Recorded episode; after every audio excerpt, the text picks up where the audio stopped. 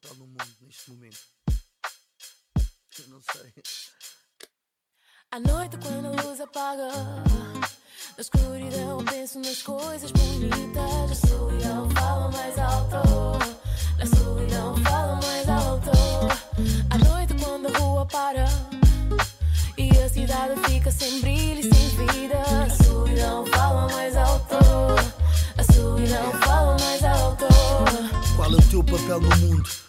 Comprar papel higiênico, as prateleiras das lojas estão mais vazias que o teu cérebro. Portugal 2020, mês de abril. Toma cuidado com a tosse e a temperatura febril. Ou será que devemos fazer como o presidente do Brasil?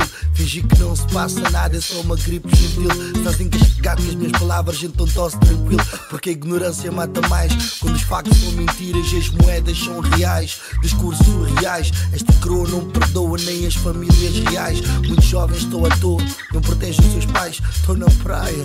Como se fossem mortais, mano. Eu confesso, eu fico à toa quando eu troco os canais. Os bombeiros, a polícia, os médicos dão notícia que os números só aumentam e a hora não é propícia. Isto não é abril águas mil, isto é Deus a chorar, isto é o planeta a cobrar. Isto não é o fim do mundo, é o nosso mundo acabar. Porque mesmo que a vida se extinga, a terra há de ficar. Eu estou triste e como é que não hectar? Eu não consigo me conectar com quem queima um hectare. Deita lixo no mar, agora há bicho no ar. Depois da febre vem a tosse e custa a respirar. Agora uma distância a respeitar. Distanciamento social. À noite quando a luz apaga Na escuridão penso nas coisas bonitas Bom dia, boa tarde, boa noite e até mesmo boa madrugada, dependendo das horas que vocês estiverem a ouvir. O meu nome é Rui Paquete, bem-vindos ao 16 episódio do podcast Idiosincrasia Africana. Hoje tenho aqui um follower, seguidor, uh, jovem africano, uh, com o penteado do Gibson, Gibson's Crazies. Enfim, um, Diogo Can- Cantução Sampaio, passo a palavra para fazeres aqui uma pequena apresentação, uma breve. Eu acho que já tens a mínima noção como é que a cena funciona aqui, qual é as logísticas, né? Exatamente, exatamente. Ora, Diogo Sampaio, 32 anos, eh, um jovem empreendedor, quase. Eh, mais de ideias do que propriamente de, de serviços ne- neste momento. Ehm, trabalho numa empresa hum, que vende artigos têxteis, hum, do qual sou, sou gerente de loja. Eh, basicamente é isto. O que é que achei quando fores grande? Hum, quer ser um exemplo para alguém. Porque acho que muitas das pessoas procuram uh, os exemplos fora de casa. Né? Uh, quem é que achei que quando fores grande? Quer ser o Cristiano Ronaldo, quer ser uh, Will Smith, quer ser, sei lá, quem quer que seja. Epá, eu só quero ser. se eu for metade do que aquilo que o meu pai e a minha mãe foram para mim, o meu, meu, meu trajeto está con- concluído. Então, logo aí já estás a, a colocar em que o teu pai e a tua mãe tiveram presentes na tua vida. Exatamente. Ok. Então, se não tivesses um, qual seria, achas, a, a lacuna na tua personalidade? Uf. nem, é daquelas coisas que nem dá para imaginar, hum, porque há exemplos e exemplos, tens tantos exemplos bons como exemplos maus, mas uh, lá está. Uh, mais do que hum, paciência, hum, não, mais do que tempo, os meus pais tiveram paciência para estar lá. Porque muitos de nós hoje em dia uh, alegamos que não temos tempo para nada. Ixi, já estou muito cansado, cheguei de trabalho. uh, foram 12 horas de trabalho hoje. Epá, eu posso dizer que a minha mãe trabalhava, tinha dois empregos. hum, o meu pai trabalhava por turnos, muitas vezes ficava com os meus irmãos e tudo e mais alguma coisa. Mas os meus pais chegavam a casa e tinham tempo para ir saltar à corda com os meus irmãos, a ensinar a, a fazer os trabalhos de casa. Uh, eles arranjavam tempo e tinham paciência para tal. Nós hoje temos o tempo, não temos a paciência. Isso deve-se a. novas tecnologias, a meu ver. Uh, hoje em dia nós damos um um tablet a uma criança quando está a jantar porque não, nos não nos apetece muito ouvir o barulho da criança quando ou a birra da criança quando nós estamos a jantar. E é muito mais fácil, eu compreendo que seja muito mais fácil. Uh, eu não, ainda não tenho filhos uh, e quando lá chegar, que é sempre a desculpa que, que, as pessoas dão, tu não percebes, quando, quando tiveres, depois a vez. Não percebes, não percebes mesmo, não percebes, não percebes o hip hop. Não, não percebes, não percebes. mas acho que hum, hoje em dia é muito, é muito isso. É, vamos pelo caminho sempre mais fácil. Os nossos pais não tinham tablets e não foi por isso que nós não saímos boas pessoas. Pelo menos eu falo por mim, Rui. Não, nós estamos em constante mudança, temos que nos adaptar com os tempos. E já percebi, ou estou a tentar entender o máximo, que não podemos condenar o caminho e o trajeto que certas pessoas fizeram, dada a circunstância, dada a altura em que foi, foram feitas. Uh, os tablets, por exemplo, eu não sou muito apologista de tablet, mas com o tablet a minha filha, não só eu já ajudei a contar até 10 e até 15, salvo erro, em inglês, ela tem 4 anos, mas como ela utiliza o tablet como instrução.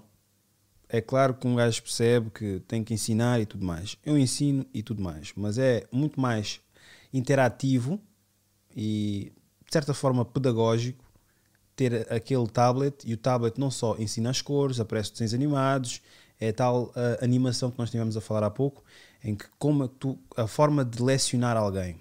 No episódio anterior ainda falei sobre isso. É, tu, existem vários professores e cada professor tem a sua forma de lecionar.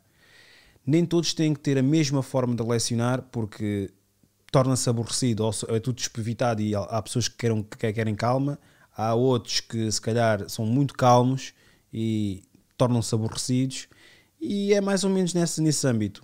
Mas o tablet, eu pelo menos falando por mim, utilizo o tablet para ela ver em termos de educacionais uh, textos, como criar as frases, cores, animais, tudo e mais alguma coisa.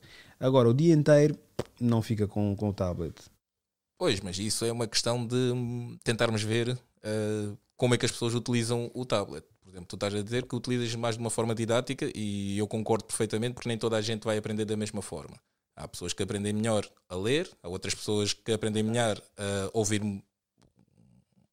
uma música ou o que é que, é seja, há outros que um documentário. um documentário, outros aprendem a ver com imagens, isto é, cada um vai ter uma maneira um, adequada a si próprio para, para aprender melhor a mesma informação. Um, mas nos dias de hoje, para comer, não é necessário um, um tablet só para a criança estar parada.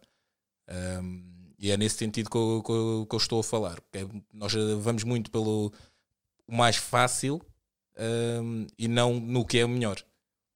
Porque depois dizemos, ah, esta é juventude, uh, estes miúdos não, não respeitam ninguém. Mas quem é que está a educar os miúdos? Somos nós. Portanto, porque nós mimamos muito as crianças, nós mimamos muito os adolescentes, ah, vou dar isto à criança porque eu não tive quando eu era pequeno. Amigo, tu não tiveste quando eras pequeno, fez com que tu fosses o que tu és hoje. E tu não és uma má pessoa. Portanto, não é por dar isto à criança que a pessoa vai se tornar melhor de amanhã. Vai, ficar, vai ter é mais uma coisa quando era criança. Achas que tens credibilidade ou validação de falar sobre crianças, filhos? Tenho. Tens algum? Não. Uh, quando falas, não falas numa posição de, de tio? Falo numa posição de tio, mas falo numa posição de, uh, de uma pessoa que é filho. E como filho, vi os benefícios que me trouxeram aquilo que os meus pais fizeram. Uh, e de, uma certa, de um certo ponto de vista, um, e compreendo completamente quem diz que é, ah, quando fores pai, quando fores pai, uh, isso é mesmo daquelas coisas que, a meu ver, é não tenho mais nada a dizer, não tenho mais nenhum uh, ponto de vista que seja válido para esta questão, então vou-me safar com o quando fores pai, tu vais ver. Certas coisas têm que ser, têm que ser uh, sentidas. Por isso é que muitas vezes eles dizem que quando fores pai vais ver. Muitos deles dizem que quando fores pai vais ver, porque os erros que tu condenas hoje são os erros que tu estás a, a, a, a colher amanhã, como pai. Compreendo, mas uh, se formos a ver só por esse prisma, uh, neste caso destes miúdos, que foi o exemplo que eu dei há um bocadinho, nestes miúdos que arranjam confusão e fazem tudo e mais alguma coisa, a culpa é de quem? Foram os pais que não quiseram, se calhar, dar eh, aquela palmada no momento certo, ralhar no momento certo, porque vou ser diferente, vou. Eh, quando tu fores pai, vais perceber que nem, nem é sempre com, com a palmada ou com o ralhar que as, pessoas- as crianças chegam lá. Está aí o resultado. Estás a falar que crianças cometem quê? Cri- ah, ilegalidades e, e crimes ou portam-se mal? Não, não necessariamente, porque as crianças de hoje em dia tu tanto, tanto tens eh, realmente as que cometem as ilegalidades como aquelas que são muito mal educadas para com os mais velhos. Mas essas aí é falta de palmadas ou o que seja, né? Mas não podemos dizer que aquilo seja falta de interação dos pais, porque as crianças desenvolvem a sua personalidade e muitas vezes é daquilo que vê em casa, aquilo que é-lhes dado em abundância e tudo mais. Mas pronto, eh, não falando disso das crianças, porque Culpa pronto, nossa. é um bocadinho handicap. Estamos a falar de algo, isso porque se estivermos a falar disso, há sempre quem possa pegar a dizer então, se uma pessoa que não tem filho pode falar porque teve experiências de, de- por ser filho e por ser coisa, então um branco pode dizer que sabe o que é que é ser preto, porque não deixa de ser ser humano, sente na pele também a discriminação de tal forma que pode se identificar como preto. Não exatamente.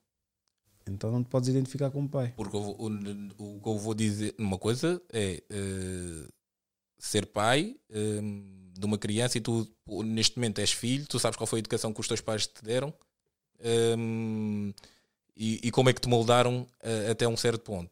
Eh, e vês que resulta. E o que tu estás a querer dizer é que eu não vou seguir o que os meus pais fizeram, que resultou, digamos, bem. E consegui chegar ao ponto que cheguei e, e tenho os meus filhos, mas os meus filhos vou fazer uma coisa completamente diferente porque agora sou pai e eles não, não entendem. Até porque muitas das vezes quando nós estamos a discutir com muitas das vezes, nós não, eu ainda não sou pai, mas muitas das vezes quando, quando estão a falar com, com os pais, uh, dizem, ah, não, não faças assim, não faças assado, porque tu comigo fazias assim, agora também não vais fazer com o miúdo e não sei o quê, não sei o que mais. Uh, de certa forma estamos a falar com os nossos pais a dizer que eles não percebem um, o que é que nós estamos a fazer porque ah, os tempos mudaram. Isto é, vai haver sempre uma escapatória para, para dizer que uh, não podes falar porque és, ainda não és pai, ou porque os tempos mudaram, ou porque whatever. Portanto, é uma, uma batalha que, no meu caso, nem sequer posso, digamos, uh, lutar como deve ser, porque ainda não sou pai, mas mesmo quem é pai vai sempre, ah não, os tempos mudaram, ah não, porque isto, ah não, porque aquilo. Há sempre uma escapatória. Uh, é possível tu falares com um, uh, um puto de 5 anos fa falar sobre, sobre a vida dele? 10 anos, não, 14 anos. Falar sobre a vida dele e ensinar-te alguma coisa a ponto de tu dizeres: pera, pera. Repete, repete, repete. Se tiveres um puto de 14 anos, 14 anos já é um grande esticão, mas se tiveres um puto de 13 anos a dizer: Olha, tu deves fazer assim porque eu faço assim, qual será a tua, a tua reação perante isso? Depende. Vai depender de, do, do assunto em questão. Ele vira-se para ti e diz assim: Olha, primeiro tens de comprar um grande carro e, e, e depois compras uma casa. Qual é a tua reação perante isso? Vou discordar do, da criança de 14 E vais discordar porquê? Vou-lhe tentar ver, ou vou tentar lhe mostrar o porquê que seria melhor, neste caso de- do exemplo que tu deste, seria melhor comprar se calhar a primeira casa e depois o carro. Se ele disser, olha, eu fui uma criança sensação e comprei primeiro o carro e fez um sucesso do caraças, sozinho em casa 24 e pronto, e comprei o carro primeiro, com o carro consegui ir aos meus castings e daí consegui ter dinheiro para comprar a minha casa. E sou aqui uma pessoa de sucesso. Então, se, se a criança dissesse uma coisa dessas, se calhar tinha o seu ponto de vista válido. Ok? Sim, mas e então? Para ti? Não se enquadra. Para mim, não se ia enquadrar totalmente. Ok. Porque de- realmente eu não iria eh, seguir totalmente o- os passos dessa criança, que essa criança to- tomou, neste caso. Ah, portanto, eu não posso ter em conta só o ponto de vista daquela criança. Isto é, a criança fez aquilo, aquilo, aquilo, seguiu o passo X, Y eh, e Omega e deu um resultado. Mas já muitas pessoas começaram pelo Omega e voltaram para o X e deu exatamente o mesmo resultado. É aqui tentar fazer o, o, o balanço, até porque eu já não tenho 14 anos, eh, tentar ver o balanço, qual seria a melhor situação para eu seguir para a minha vida. Mas eh, a opinião da criança seria válida. que é que é ser homem africano? O que é, que é ser um homem africano? Boa questão. Uh, nos dias que correm, uh, deve ser a pergunta para um, um milhão de euros. Uh, um homem africano. Um, hum, um homem africano. Um homem africano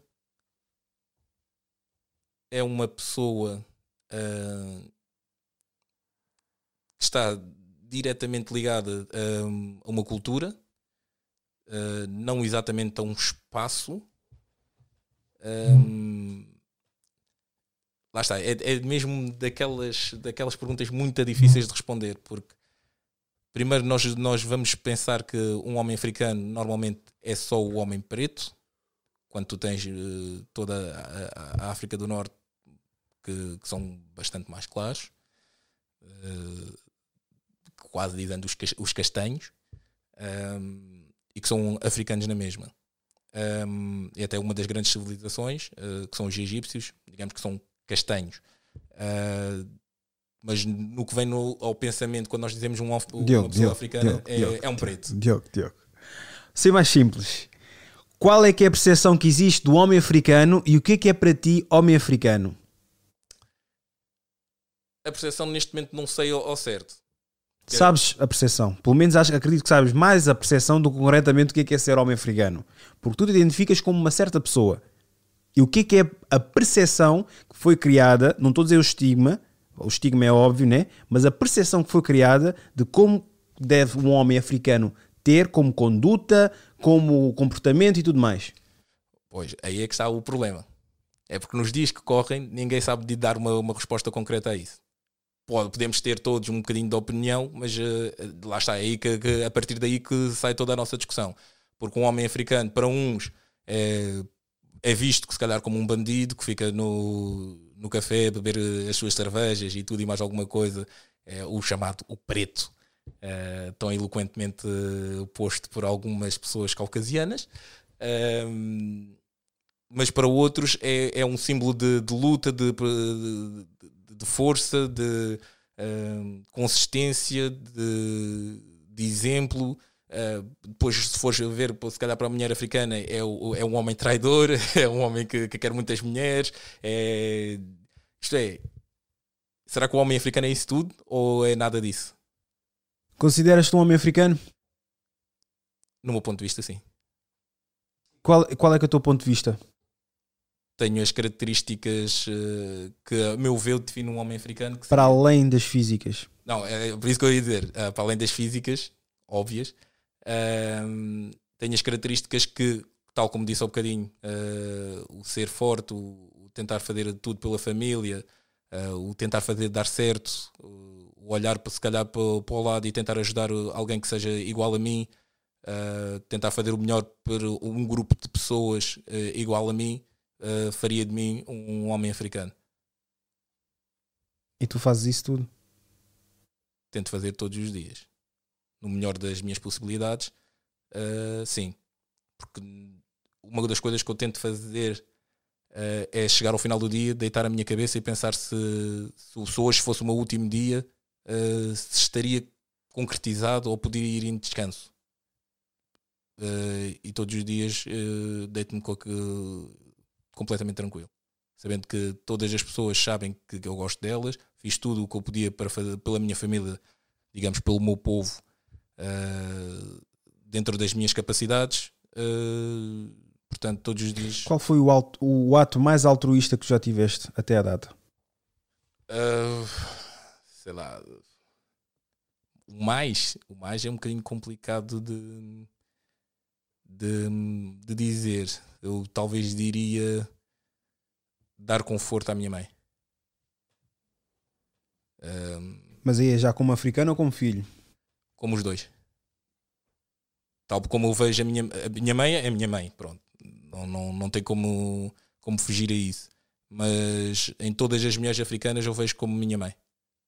Uh, vejo a imagem de alguém que está a lutar, que se for preciso levanta-se às 5 da manhã para ir uh, trabalhar, uh, faz tudo pelos filhos, vê todas as, as, suas dificuldades e chega se calhar no final do dia ainda com um sorriso na cara. Portanto, diria que foi esse. E na, na comunidade?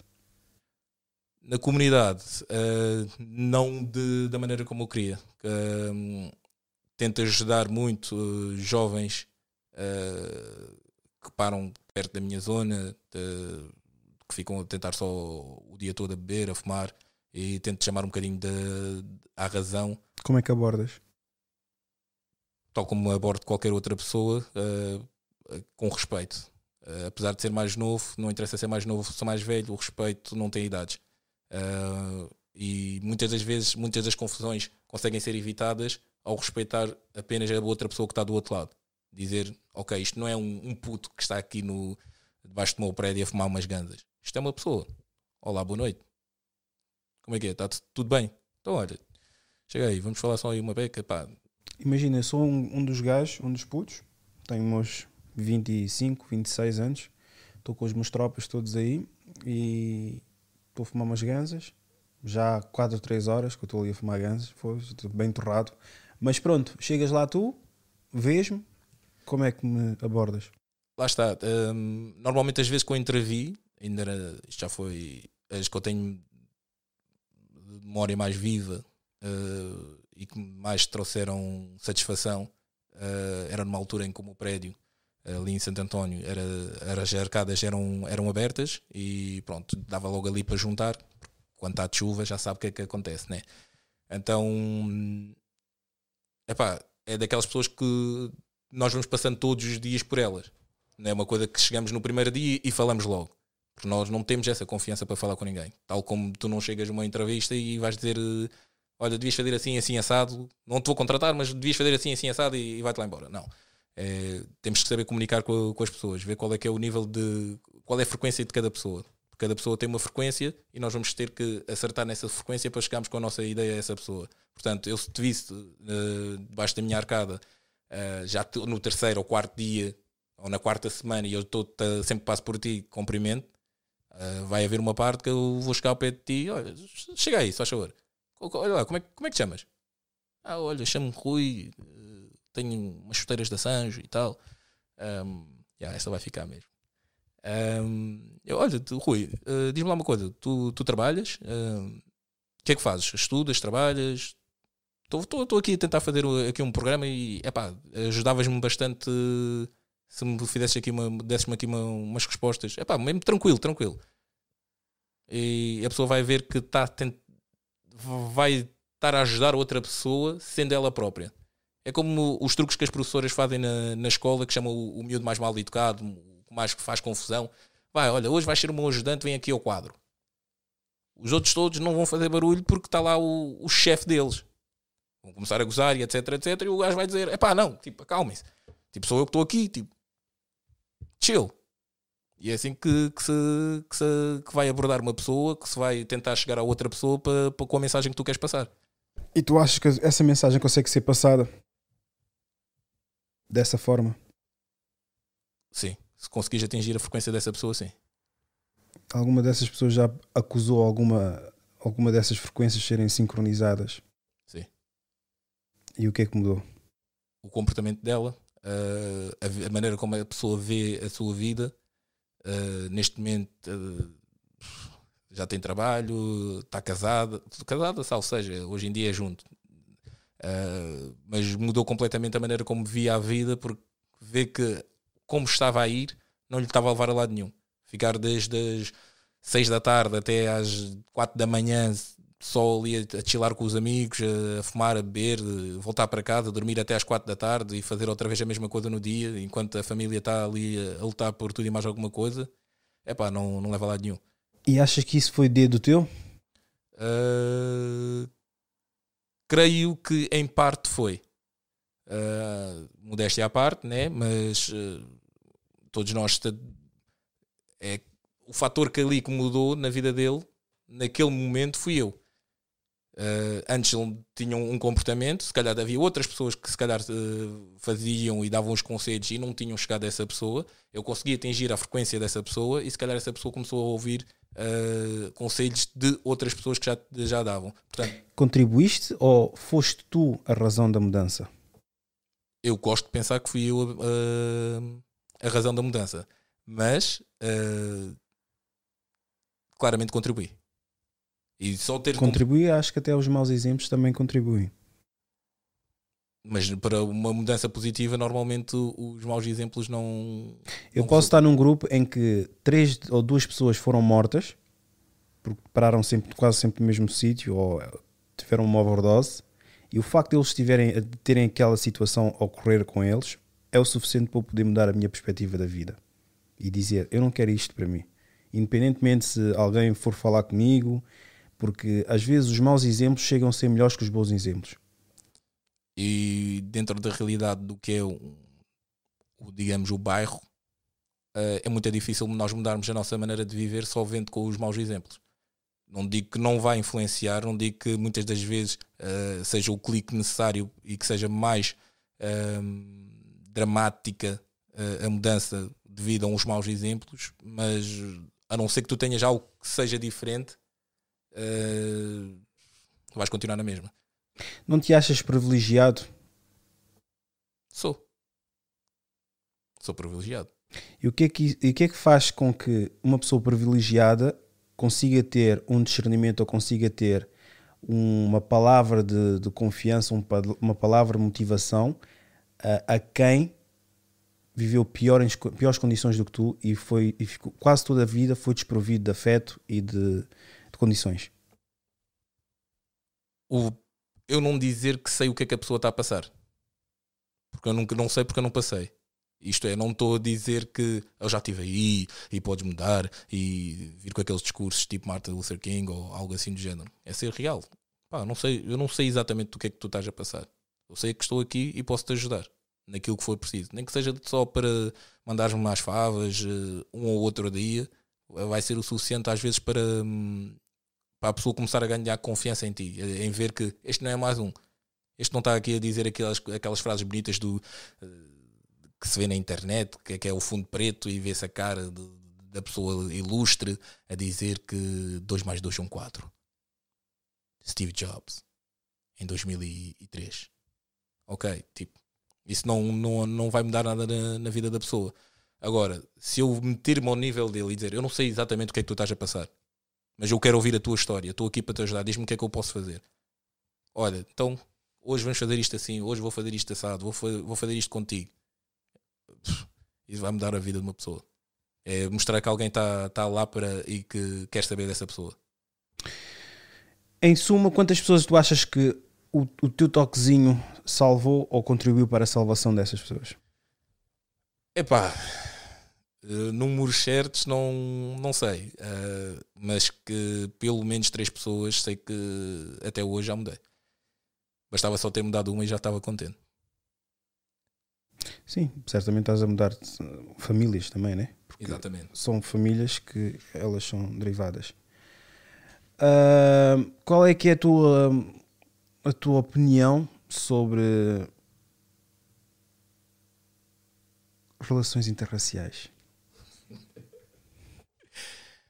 Uh, a minha opinião é amor é amor, uh, não escolhe nem peso, nem alturas, nem cores. Gostas? Gostas. Uma mulher branca consegue ensinar uma, uma menina que é mulata, mas é vista como preta, a ser africana? Não. Mas isso ninguém, a não ser que seja uma mulher africana, vai conseguir ensinar. Tal como tu não vais conseguir ensinar a um homem branco a ser branco. Ele é e, e, há de ser porque os pais ou os avós vão, vão passar isso para ela. A partir do momento que tens uma mulher branca ou um homem branco, vai haver então uma criança que predominadamente será africana, independentemente se tem aquela mistura ou não é mulata, uhum. whatever, é preta nos olhos de muita gente, até mesmo dos pretos. E um homem, um homem branco consegue ensinar um rapaz a ser preto. Tu imaginas tu és mulato, porque certamente um dos teus pais é branco, o teu pai é branco, ele vai te ensinar como, como lidar com essas circunstâncias de ser preto. Tudo aquilo que o teu pai te ensinou, tu achas que um homem caucasiano é capaz de ensinar na vertente de africano, na vertente de ser homem preto? Uh, claramente que não. Mas o que ele vai conseguir me ensinar é se calhar alguns truques como contornar o sistema por ser um homem branco.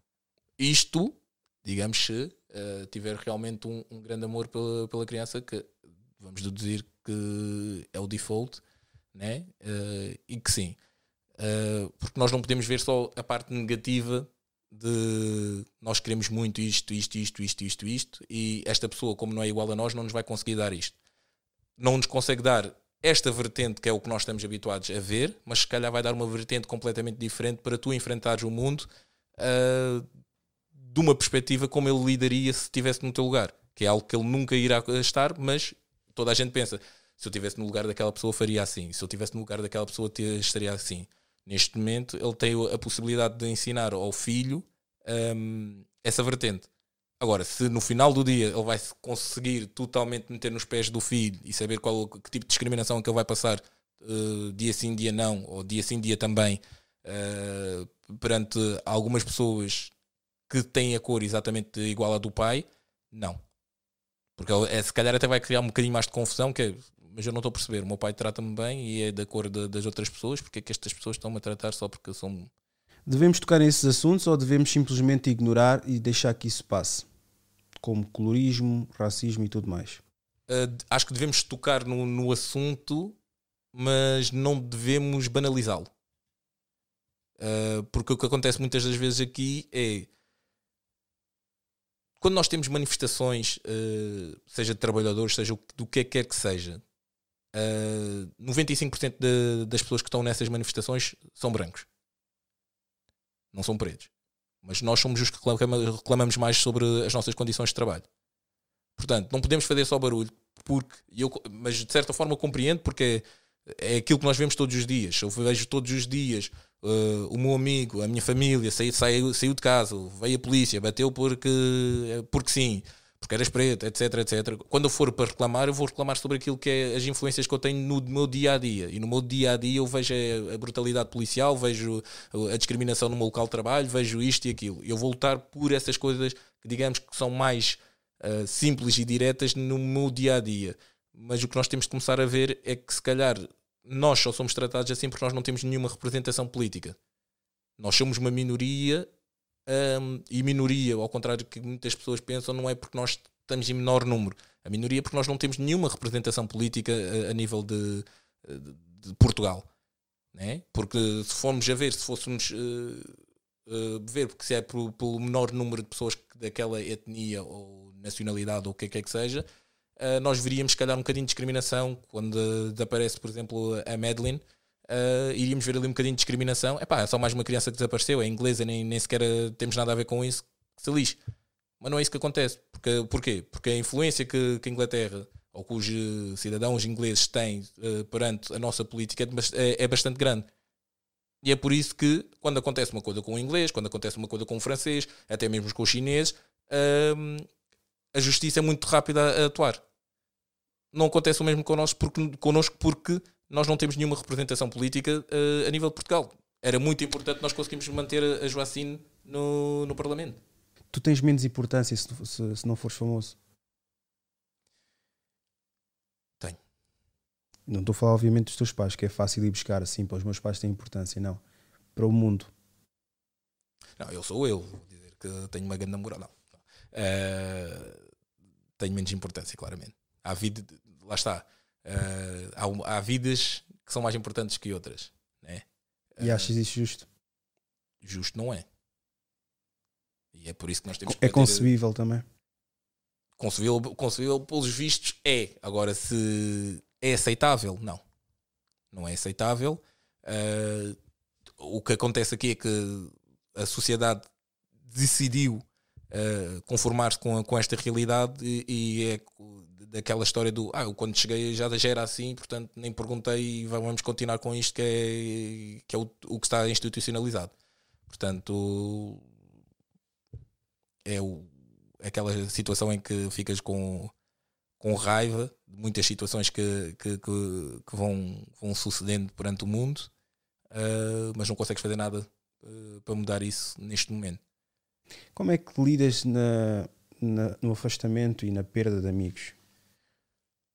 Lido bem. Se perdeste alguns amigos, entretanto, não digo desde a infância, né? mas amigos que eram amigos, amigos, partilhaste segredos, partilhaste momentos, mas no entanto, não, não vou dizer que feriram o teu ego, mas uh, falharam com a palavra, uh, pá, tiveram mal, basicamente.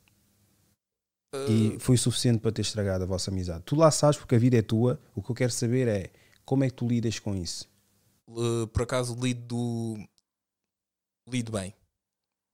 Um, porque é aquela situação que se calhar nem toda a gente vai conseguir ver desta forma, mas é. Todas as pessoas têm um, têm um tempo específico na tua vida.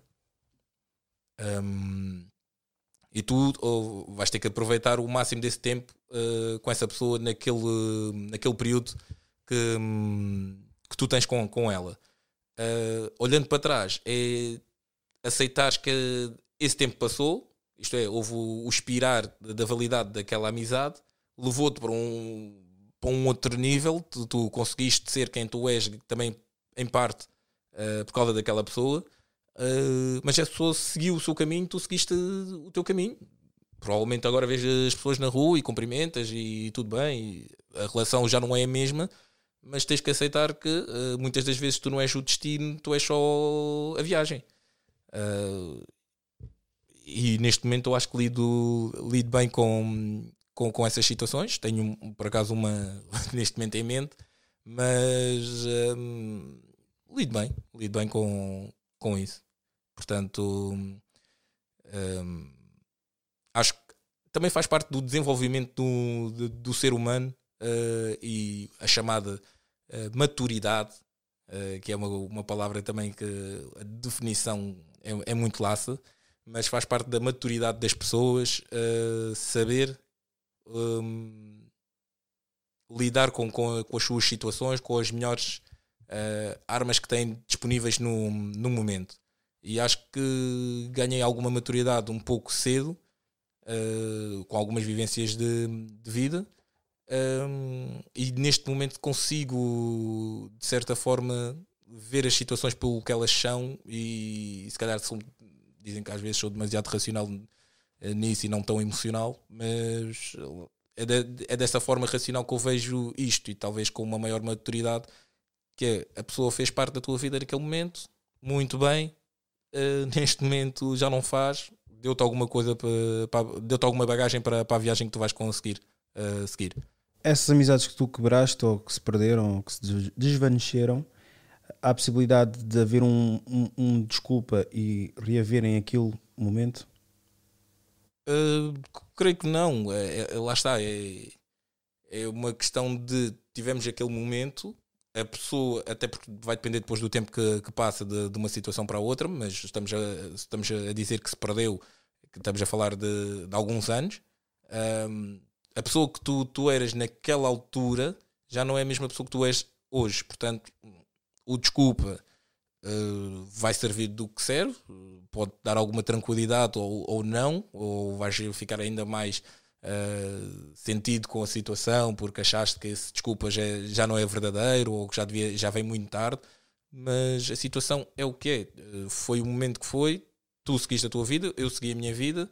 Uh, essa pessoa deve-te um pedido de desculpas ou tu é que deves um pedido de desculpas? Uh, não creio que, que, eu não, não tenho que pedir desculpa. Uh, mas acho que não estou à espera de que a pessoa também peça desculpa, nem vejo como tenha que pedir desculpa. Uh, se me perguntasse, se calhar há 3 anos, 4 anos atrás, via as coisas de uma maneira um bocadinho diferente do, do que vejo agora, e se calhar dizia-te que essa pessoa tem que me pedir desculpa. Ou nem é deve, é tem que me pedir. Depois passou para o deve-me pedir. Se calhar agora se pedisse desculpa, até caía bem. Agora já é mesmo, não. A pessoa se calhar fez as coisas que fez pelo motivo que fez. Uh, se calhar podemos sentar e tentar descobrir uh, o que é que falhou ali, se foi a comunicação, se foi o momento, porque é que deixámos passar tanto tempo, etc, etc. Mas não creio que as pessoas tenham de pedir desculpa uh, porque sim, se não estão a sentir também as desculpas.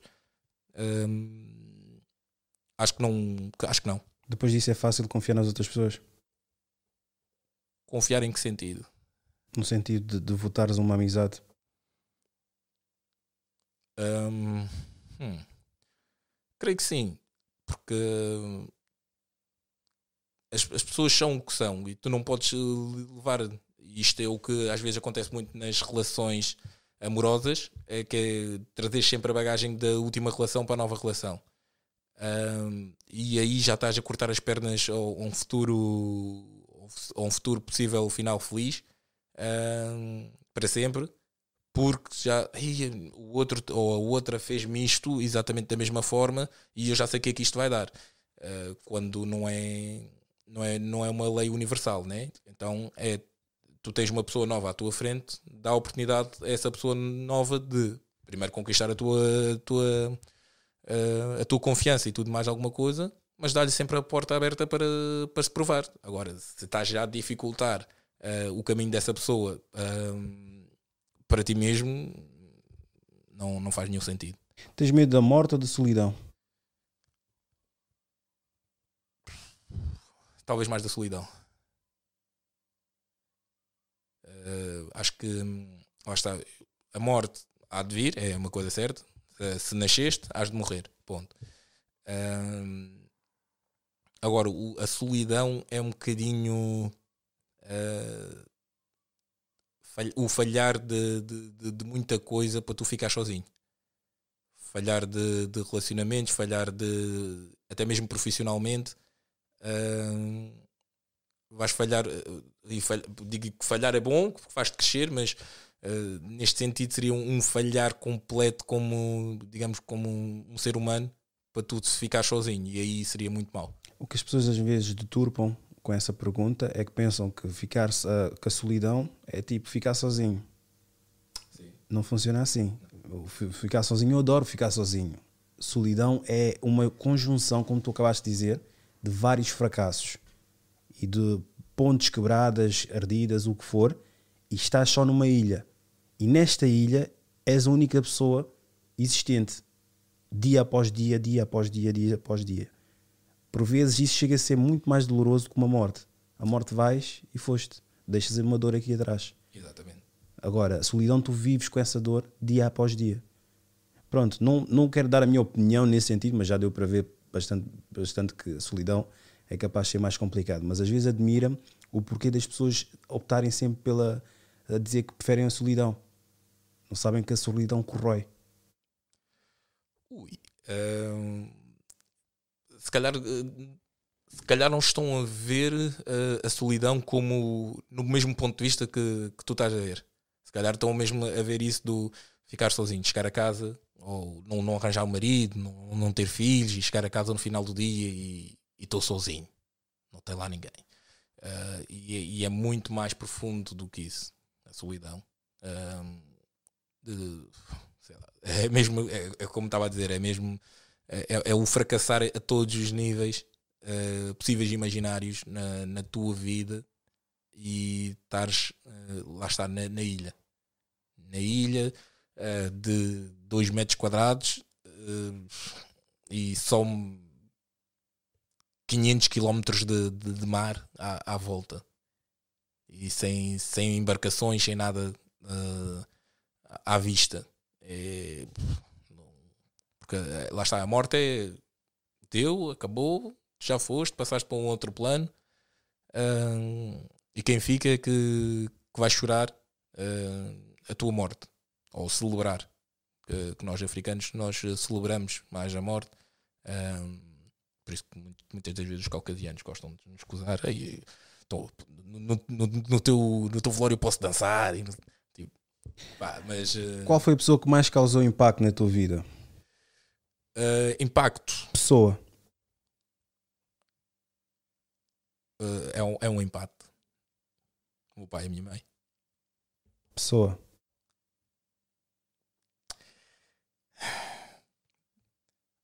É pá, o meu pai não está Eu cá. sei que os dois vão ver isso. Não, o meu pai não, já não está vivo, portanto.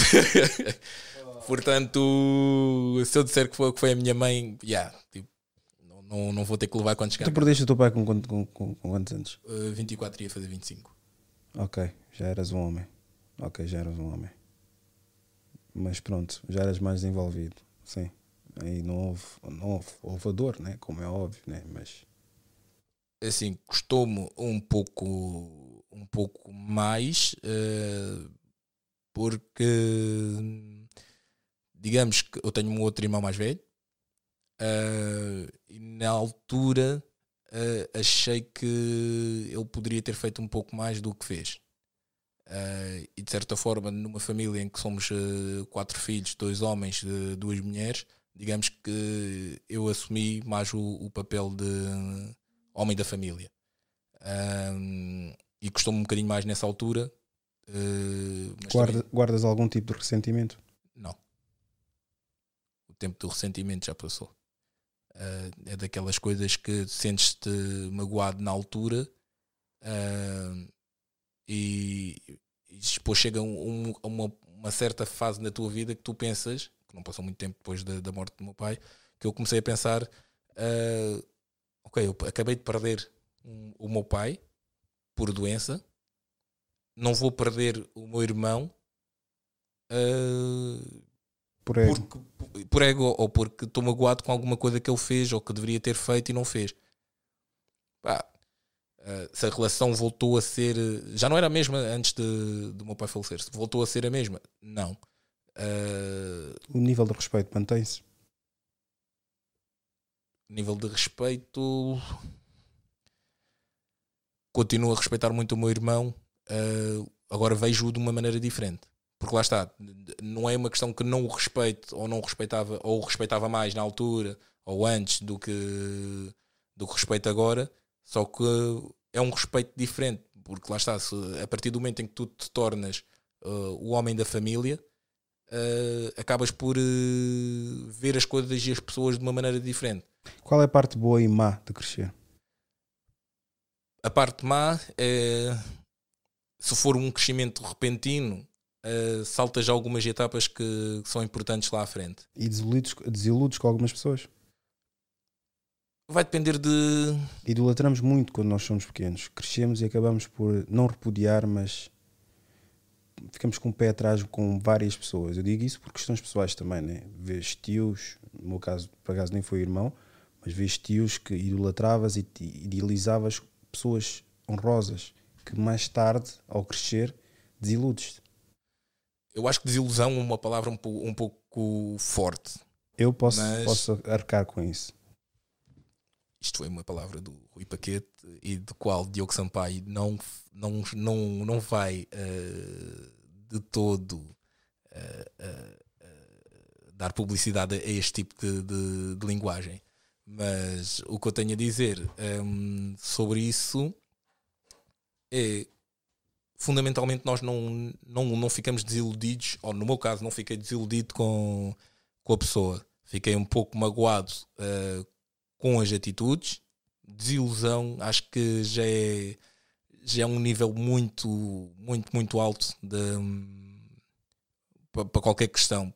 Desilusão é quase como um, ah, tinha muitas expectativas para ti e infelizmente não conseguiste cumpri-las e neste momento já vou ter que olhar para outra pessoa ou uh, o lugar que tu tinhas como como como quase intocável uh, acaba por uh, por cair e que vou arranjar outra pessoa para, para te substituir.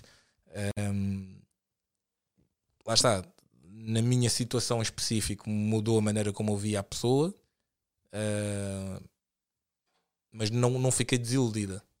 Fiquei triste, mas não desiludida. Portanto, acho que. Mas lá está, isto vai depender de, depois de pessoa para pessoa, porque a minha maneira de ver a desilusão é, é esta que acabei de dar, mas para outras pessoas pode ser eh, algo completamente diferente e, e se calhar desiludiram mesmo as pessoas. Portanto. Nesse teu caso concreto, da tua forma, recebeste assim e conseguiste desvencilhar, mas uh, não acreditas que se calhar outras pessoas receberam de, de igual forma? Uh, sei que receberam de maneira diferente, mas. E transcende. Exatamente. Uh, é daquelas coisas que. Hum, está, a partir do momento em que tu perdes o teu pai, que é uma pessoa que, tu, que já deu para ver que para mim era muito importante e eu via como, como um verdadeiro herói, tal como eu vejo hoje em dia ainda a minha mãe um, há coisas que, que, tu vês que não valem a pena dar tanta importância porque não são assim tão, tão importantes. A vida de, daquela pessoa é muito mais importante. Ficar sem falar, por exemplo, dois anos, três anos, quatro anos, dez anos com uma pessoa por palavras que ou não foram ditas ou foram ditas. Uh, quando a pessoa vai-se, que é que fica? Fica o sentimento de que podia ter comunicado, devia ter mandado aquela mensagem, devia ter dito isto, devia ter dito aquilo, devia ter feito aquilo outro. Sobra o mesmo orgulho que te levou a deixar de falar com a pessoa? Eu não deixei de falar com ninguém. Mas, não estou- estou a falar. Eh, não, não- lá está, como eu não, não me identifico muito com, com, com essas situações, lá está, eu nunca deixei de falar com alguém eh, por orgulho. Ou tens uma razão para falar ou não tens uma razão para falar. Falas com, com a pessoa e dizes o que é que tens a dizer e depois segues em frente. A partir daí eh, não queres falar mais com a pessoa porque achas que eh, a pessoa fez mal ou que tu fizeste mal, mas não tens coragem para, para dizer, isso depois é um comportamento e vai depender da maturidade de, de cada um. Mas não vejo de uma maneira assim tão, tão redutora. O que é que tu valorizas mais numa amizade? Lealdade. Lealdade é, É possível ser teu amigo sem a lealdade? muito dificilmente. não vou dizer nunca, porque ah, nunca se diz nunca, né? Mas muito dificilmente vais, vais ser um meu amigo ah, sem lealdade. Porque eu trato os meus amigos como fossem família. É aquela, aquela história de. Não tenho amigos, tenho, tenho como é que é, irmãos? Exatamente. É os parentes e a família. Portanto, a música do, do Sebem, que duro no cemitério, não era assim tão parva quanto isso. Para ti é possível um homem não, não, ser, não ser leal ou não ter lealdade? É impossível.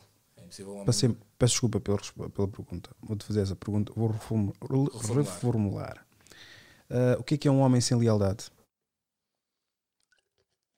Desculpa. Um, um homem sem lealdade, primeiro não acredito que, que hajam homens sem lealdade. Todos os homens são lealdades a algo. Uh, agora, se for uma lealdade perante as pessoas, é uma pessoa que sem confiança, sem palavra, que é algo que já se perdeu um bocadinho nos dias de hoje, que é, que é, que é pessoas de palavra. Uh, é daquelas pessoas que, estando na tua vida ou não, não fazem grande diferença. Portanto, para que mantê-las na, na tua vida? Tu achas que um, um caucasoide pode abrir uma loja de africanos? Uma loja de produtos africanos? Pode. Deve. Se. Vou dizer assim. Se for uma pessoa que está eh, ou que só viveu aquilo, por que não? Porque não- eh, lá está, a nossa, a nossa ideia de- do africano, é por isso que a, pergunta inicial eh, eh, era, era importante. Conseguimos definir o que é que é ser um africano, porque digamos que tu tens um, amigo eh, caucasiano eh, que nasceu Caucasoide. caucasoide, pronto, que nasceu, cresceu, viveu sempre, eh, digamos, na Guiné-Bissau, come da nossa comida, fala da nossa língua, ouve da nossa música. A probabilidade disso acontecer. Tens mais pessoas que capitalizam, capitalizam não estando dentro da cultura, mas sabendo sobre. Sim, mas aí, aí que está. As pessoas que normalmente estão a, capitalizar não são pessoas que cresceram, porque são os mesmos que estão a trabalhar em conjugo com os africanos. Isso é quando acontece. Pronto, mas isto depois vamos, vamos analisar aqui eh, até que ponto é que eh, as outras pessoas estavam. Estão a, porque lá está, tudo, todos nós para abrirmos um negócio precisamos de um Não vamos capital. longe. Os chineses que têm lojas de africanas, quem é que está pior? Quem vai lá comprar ou quem abre? Hum, isto vendo de uma, ma- de uma maneira muito crua e empresarial é, é, existe uma, uma procura e alguém tem que dar a oferta Uh, se eventualmente nós africanos não estamos uh, a proporcionar essa oferta alguém vai proporcionar Uh, e neste caso tens lojas chinesas que realmente vendem artigos e, e- e produtos uh, africanos um, será que a culpa é só dos chineses um, por se aproveitarem de uma lacuna que há de negócio uh, e de oferta perante uma população que está necessitada disso? Ou somos nós que devíamos estar a olhar um bocadinho mais para dentro da nossa cultura e tentar abrir mais negócios uh, para nós. Quais são as maiores lacunas na comunidade africana? Ora, no teu parecer, no meu parecer, começando com compramos artigos que perdem a sua a, a sua importância, a sua, o seu valor no espaço de um ano. Nós somos capazes de comprar uns Jordan uh, por 200 euros, umas botas da Timberland por 300 euros, por, com um casaco da, da salsa por uh, eh, 500 euros de pele. Uh, e depois de um ano, epá, já não me identifico com isto. E perdeu o seu valor comercial no espaço de um ano.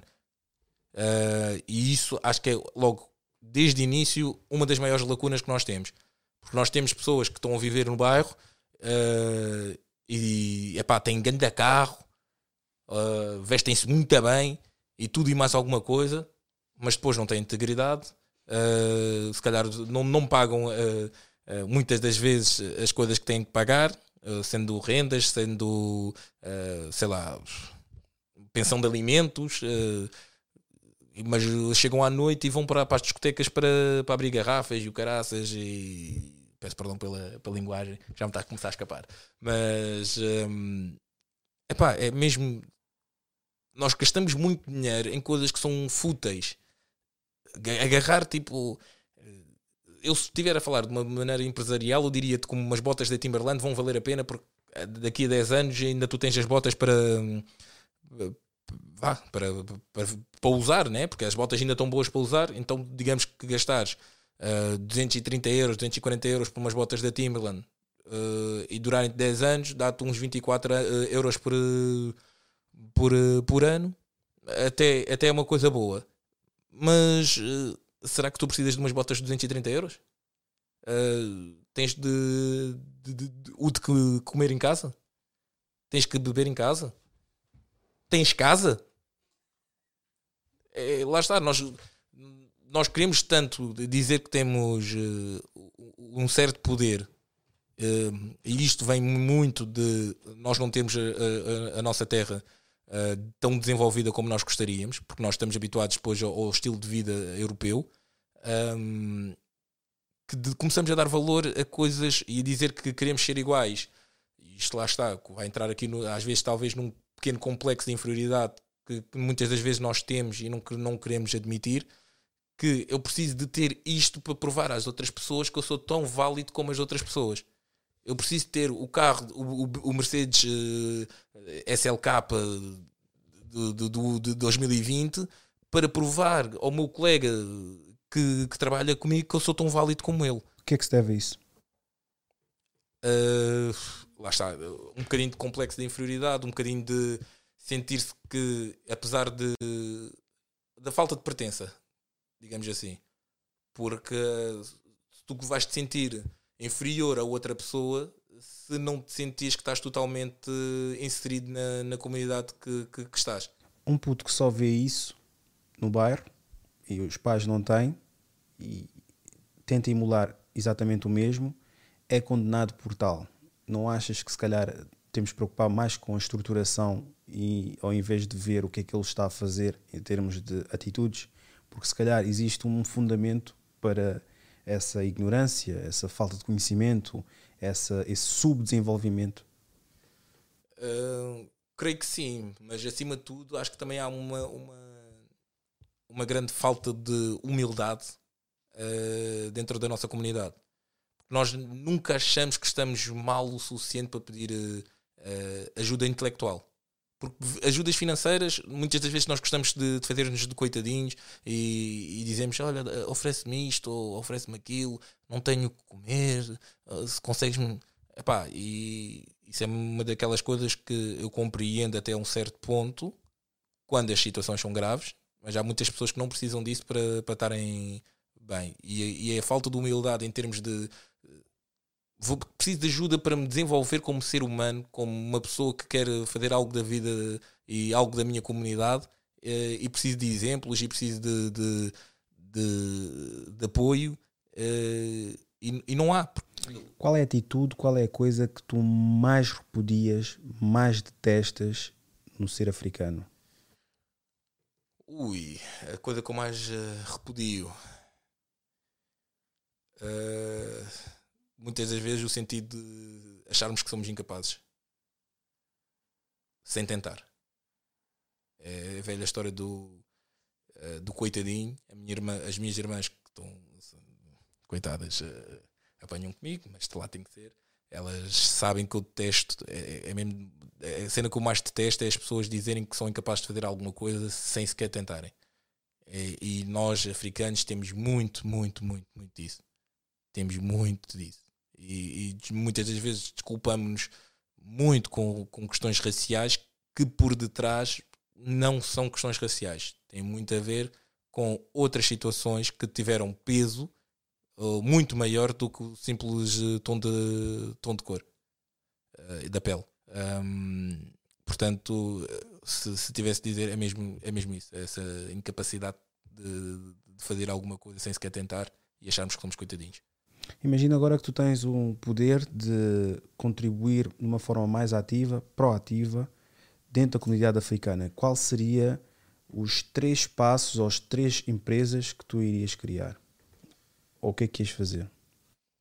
Ora, o que é que eu iria fazer? Uh, acho que temos de começar com uh, educação uh, no sentido de talvez dar um apoio uh, às famílias africanas em termos de como lidar com, com, com os jovens de hoje em dia, uh, dar uma preparação, uh, digamos, psicológica para, o, para os nossos jovens, antes de mais. Depois, ter estudos.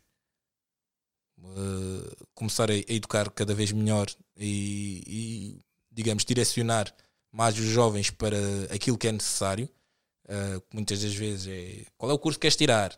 Uh, eu quero ser um médico. Ok, precisamos de médicos.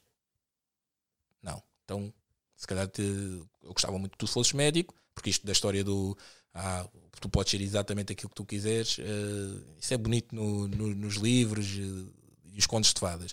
Uh, para nós desenvolver, desenvolvermos uh, basicamente a nossa cultura, nós temos que criar, desenvolver aquilo que é necessário para a nossa cultura está-nos a faltar médicos, pronto.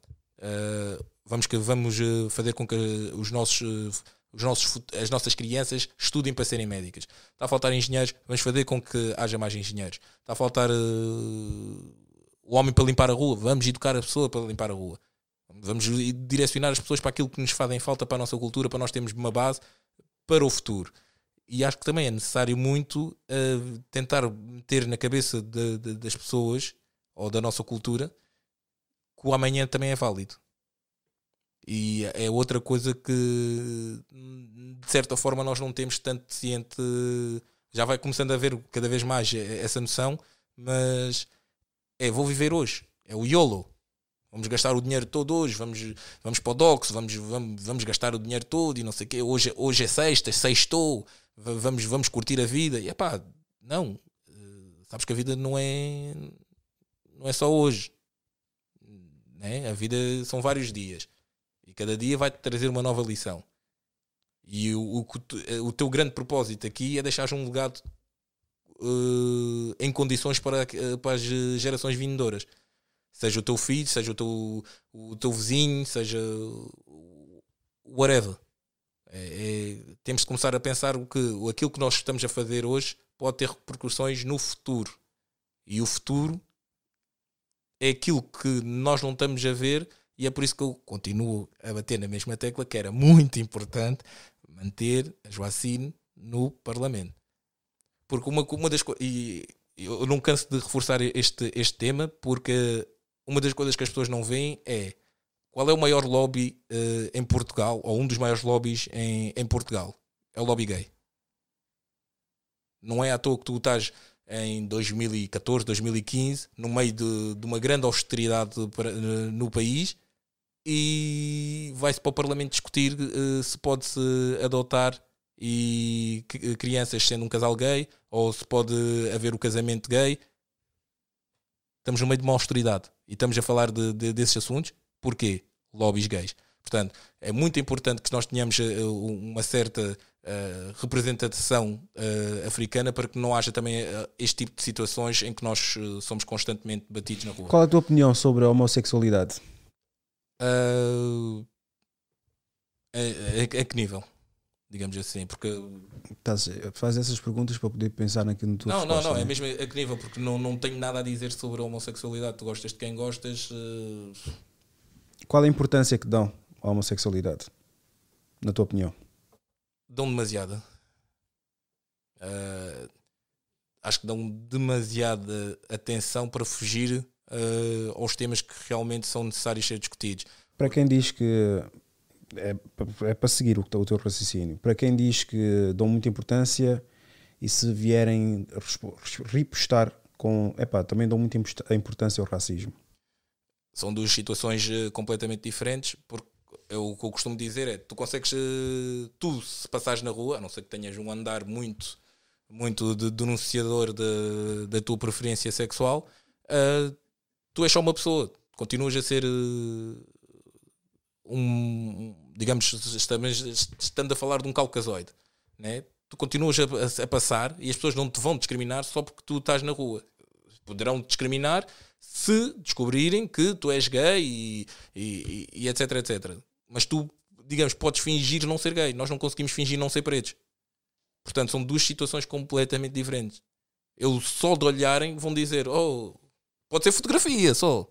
Isto é, nem sequer já estou a falar do andar eh, da pessoa que pode ser denunciadora. Um caucasoide homossexual e um homem africano, independentemente da sua orientação sexual, têm a mesma luta. Não. Mas eh, já falei isso com, com, com, com muitos amigos. eh, Muitos amigos, não. Eh, com um amigo gay que eu, que eu tenho. eh, e tentei. Tens um amigo gay. tenho um amigo gay. Por isso É, podes falar, por isso não podes sou, falar. Não sou homofóbico, eu tenho um amigo gay. Uma pergunta, fiz essa pergunta, mas tu deves responder certeza. Eh, existem homossexuais racistas? Claro. É, é claramente. Ah, uma coisa não invalida a outra e mesmo tu, ah, digamos, um homem branco que namora com uma mulher preta pode ser racista, não é mesmo? As tuas preferências sexuais, as tuas, ah, as tuas fantasias sexuais não invalida. Estás a chamar isso fantasia? Não, estou a dizer que se a Estou pessoa... a procurar aqui qualquer coisa. Eu sou- já- Clickbait, estou a procurar um clickbait. Já estou a ver que tu, tu, tu estás a procurar assunto. Assuntoso. Não, mas ah, digamos, as tuas fantasias sexuais ou as tuas preferências ah, numa, num quarto fechado não implica que as tuas ações perante o resto de uma comunidade não seja racista. Ah, é a mesma coisa, por exemplo, a velha história do. Quando foi aqui a situação do, do Marega, muitos, muitas pessoas disseram: Ah, não foi racismo porque ah, foi só direcionado a ele, ah, estavam lá mais pretos e ninguém falou.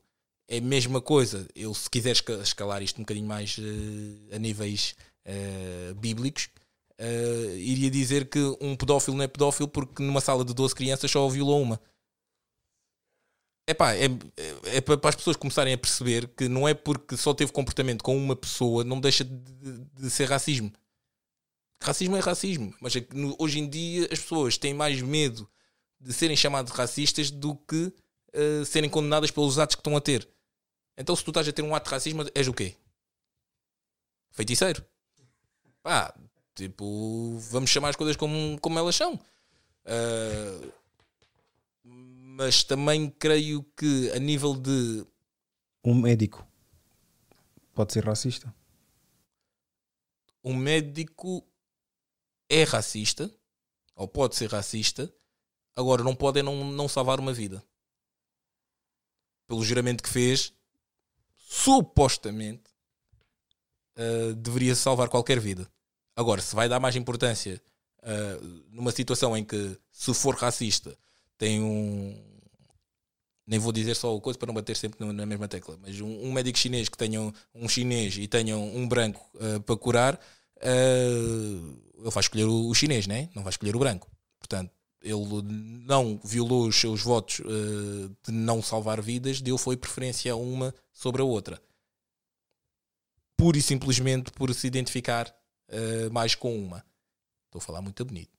Ah, agora, se mesmo que o branco tivesse mais probabilidade de se- ser bem sucedido de uma operação de risco, digamos assim, por ser mais jovem, etc, etc, ele iria sempre escolher o. Se fosse racista, ele iria escolher o chinês na mesma. Existe união na comunidade africana? União.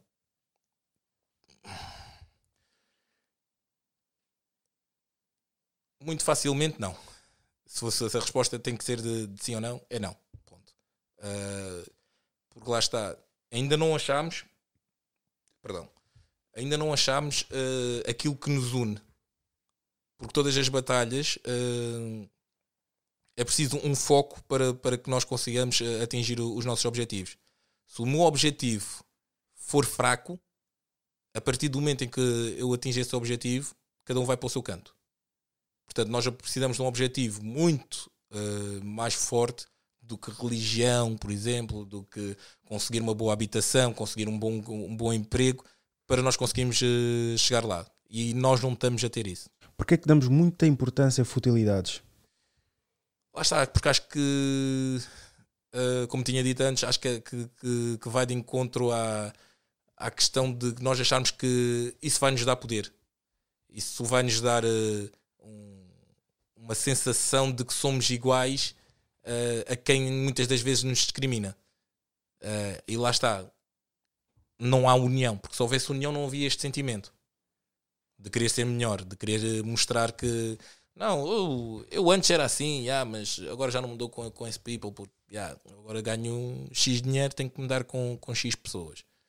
Uh, não havendo a união, não, não vamos para lá. Porque é que quando chegas a um patamar, tu, nossos irmãos, não é? Esquecem-se de estender a mão aos outros. Uh, é assim, eu às vezes compreendo o, o não. Não é bem o não estender a mão, é o, o elevar-se, digamos assim. Digamos, eu e tu somos empreendedores de. Imagina, de imobiliário, digamos assim. Uh, eu já estou a vender casas de, de, um milhão e tu continuas uh, constantemente a querer vender só casas de, de 10 euros. Só para haver aqui uma, uma discrepância grande. Um, é do estilo, vai haver um ponto na tua vida que ou as pessoas que estão contigo se levam, ou então só estão a ser uh, um peso morto, digamos assim, na, naquilo que é a tua evolução. Portanto, podes dar outra na mesma com essas pessoas, mas a nível profissional eh, esquece. O problema aqui é que mais de metade de, do teu tempo tu estás a dedicar à, à tua vida profissional. Porque, eh, digamos, o dia tem 24 horas, 8 tu passas a dormir, uh, pelo menos 9 horas tu estás exatamente no trabalho, 8 horas a trabalhar, uma hora de, de almoço. Uh, digamos que tu vais estar aqui mais uh, duas horas, que é se fores de transportes, né? seja público, seja privado, damos ali aquele espaço de, de uma hora, isto vai-te fazer um total de cerca de 19 horas. Nestas 19 horas do dia, sobram-te, ou nas 24 horas, sobram-te 5 horas para tu estás com família, amigos, namoradas, uh, filhos, etc, etc. Ganda boss, namoradas. Cada um sabe de si programa não me deu dinheiro para ter vários. Não, estou a brincar. não, uh, mas cada um sabe de si. Uh, mas lá está, só tens 5 horas para conviver com o resto das pessoas. Portanto, as pessoas que tu tens no trabalho são muito importantes na tua vida. É as pessoas com quem tu daste mais na tua vida. Portanto, ou, essas, ou as outras pessoas se levam para o teu nível, ou tu tens de ter um grande discernimento para saber separar as coisas e continuaste a dar constantemente com as pessoas. Agora, porquê que nós não nos elevamos uh, uns aos outros? Uh, eu acho que é aquele velho ditado que, que diz eu quero ver as pessoas bem, mas nunca melhor do que eu. Acho que ainda temos muito esse sentimento. E porquê? Uh, egoísmo. Acho que nós somos ainda muito egoístas uh, ao ponto de não valorizarmos aquilo que é nosso. Porque lá está, nós temos uma população de, eh, africana, no continente africano, cerca de um bilhão, mais coisa menos coisa. Uh, porque é que nós não nos viramos para nós? Uh, não estou a dizer que temos que cortar ligações com, com o exterior, mas porque é que nós não nos viramos para nós? Começamos a comprar a nossa música, compramos a, a nossa, a, os nossos, a, as nossas roupas. Duvidamos de nós, de nós próprios. Achas que vamos, vamos estar a perder tempo a fazer isso? Lá está. Eh, eu vejo isto porque tu tens o. Eu vejo isto muito nos artistas. Os artistas eh, latinos têm. eh, porque é que eles não, não, não têm a necessidade de sair dentro daqueles países ou dentro daquele continente para, para fazer dinheiro? Porque aquele continente só por si já dá o- todo o dinheiro que eles precisam para, para, para estarem bem. O, o- o público latino são cerca de 450 milhões de habitantes. Fazer música para eles e ser consumido por 450 milhões de, de habitantes, nem que seja um euro cada. Estão 450 milhões de euros a dar aquele artista. Se quiserem apoiar a plataforma Idiosincrasia Africana, nem que seja um euro, já sabem, o número está aí, MBWay, ajudem, ajudem a plataforma MBWay, como o Diogo Canto Sando contribuiu, deixem de serem agarrados e gastarem dinheiro em porcarias, em obesidade, tensão alta e ténis que vocês nem estão a utilizar porque no quarentena não há sítio para passear. Um euro, dois euros, quem quiser largar 10 euros também agradeço, mas ajudem essas essa plataforma a crescer. Peço desculpa, continuando. Não faz mal, ainda bem. Ah, mas lá está, é, é- é mesmo isto. É, temos que virar-nos para nós próprios, acreditar, ver que nós somos capazes e dar aquele salto de fé e apostar naquela pessoa. Pode não dar certo, ok, não deu, mas porquê que eu haveria de, de- de ajudar então outra pessoa qualquer quando eu tenho aqui o meu irmão com quem eu me identifico e, e podia ajudar? Era, podia não dar certo com ele, como podia não dar certo com, com outra pessoa qualquer vou tentar ajudar então quem eu conheço. Acaba por eh, acontecer isto eh, a, a vários níveis, eh, que depois eh, alguns são maus.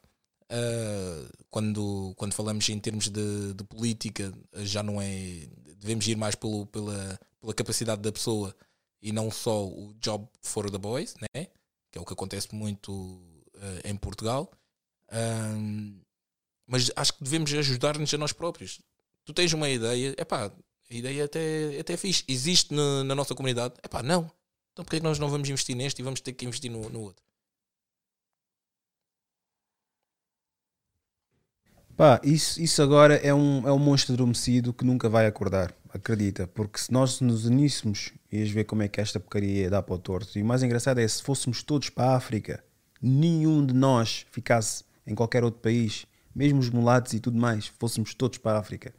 Pff, tu achas que o resto do país, onde é que toda a gente ia querer ir? Sa- Sabes que eu não acredito nos mulatos, né? Falam, falam disso, falam disso que eu assim consigo. Qual é o teu problema dos, com os mulatos? Não, para mim não, não, não existe essa Qual é o teu problema do, com os mulatos? Qual é o teu bife? Fala aí o teu Eu não bife. tenho nenhum bife com os mulatos. O que é que tu odeias? Eu não tenho vou nenhum bife com, com, com, Eu vou editar, eu vou editar isso. Eu vou dizer, olha, o que é que tu odeias? Ah, Pronto, e depois vais fazer aqui uma, uma, uma boa montagem e vais dizer aquilo que eu não disse. Pronto, ah, eu não tenho nenhum bife com, com os mulatos. Aliás, eu não tenho bife com, com ninguém. Ah, a minha questão aqui é uh, o que é que é ser mulato? É ter o tom de pele um bocadinho mais claro. Ah, a meu ver, isto é a minha humilde opinião, mais uma vez, tudo que o preto toca torna-se preto. Portanto, um mulato é um preto. Só um tem uma tonalidade mais clara. Portanto, agora se querem dar o nome de mulato para se diferenciarem, é porque assim eu estaria a dizer Eu quando que digo não sou mulato, nem, nem, nem- digo aquele mulato mulato. Estou a dizer o cabrito. Aquele tom ligeiro ao black. Não me refiro ao mulato. Esse mulato vai. Eu quando digo esse é aqueles que têm bastante problemas na cabeça, que pensam por serem um uma tonalidade abaixo, já pensam que, epá, epá eu sou, sou mistura, não me identifico, ou tenho mais privilégios. Não, só tens um tom ligeiramente mais escuro que o do Tuga. É assim, ah, os cabritos, os cabritos vão, vão estar naquela situação que é o se eu não disser que sou preto, vou ter um bocadinho mais de benefícios. Ah, Não podes ficar no muro. É verdade. Ah, mas seria a mesma coisa que eu estar a dizer que eu não sou preto porque há um- um- uma pessoa que é da Nigéria que é mais escura do que eu e eu estou a dizer não, eu não sou, eu não sou preto, sou tipo, sei lá, marrom. Sou, sou castanho clarinho comparado com aquela pessoa. Não sou preto, sou lá está, é, o mulato é exatamente um preto, só tem uma tonalidade um bocadinho mais clara. Porque se formos a ver pela tonalidade, eu posso dizer que o mulato é um marroquino. Porque um ao lado do outro vai ser quase a mesma coisa. Já alguma vez sentiste ameaçado ou sentiste rebaixado por um mulato? não estou a falar na fase adulta, estou a dizer chaval. Não, não. Até porque eu desde pequeno fui uma, pessoa, uma criança um bocadinho, uh, como costumam os, os angolanos dizer, remitente.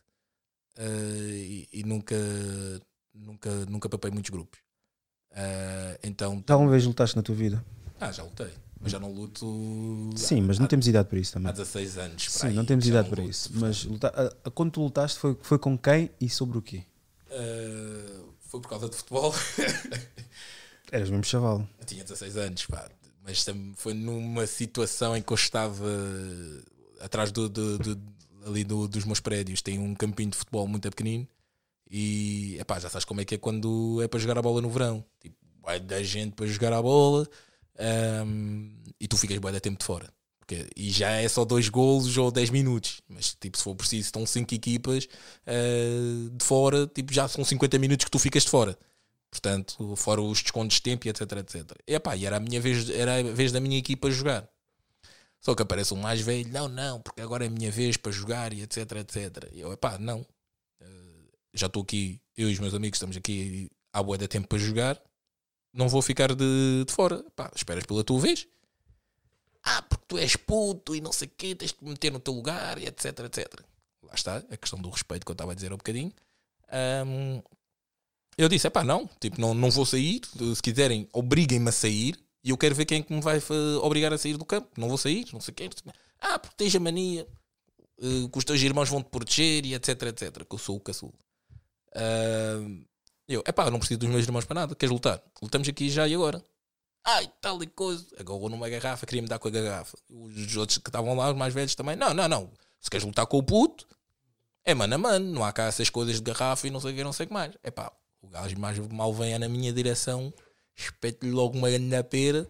E depois começamos logo ali, tipo, pá, pá, uns 5 minutos ali à porrada e não sei o que, não sei o que mais. 5 uh, minutos? 5 minutos. 5 minutos? Parecia o boss si. Deixaram mesmo tipo, epá, resolvam aí as vossas cenas.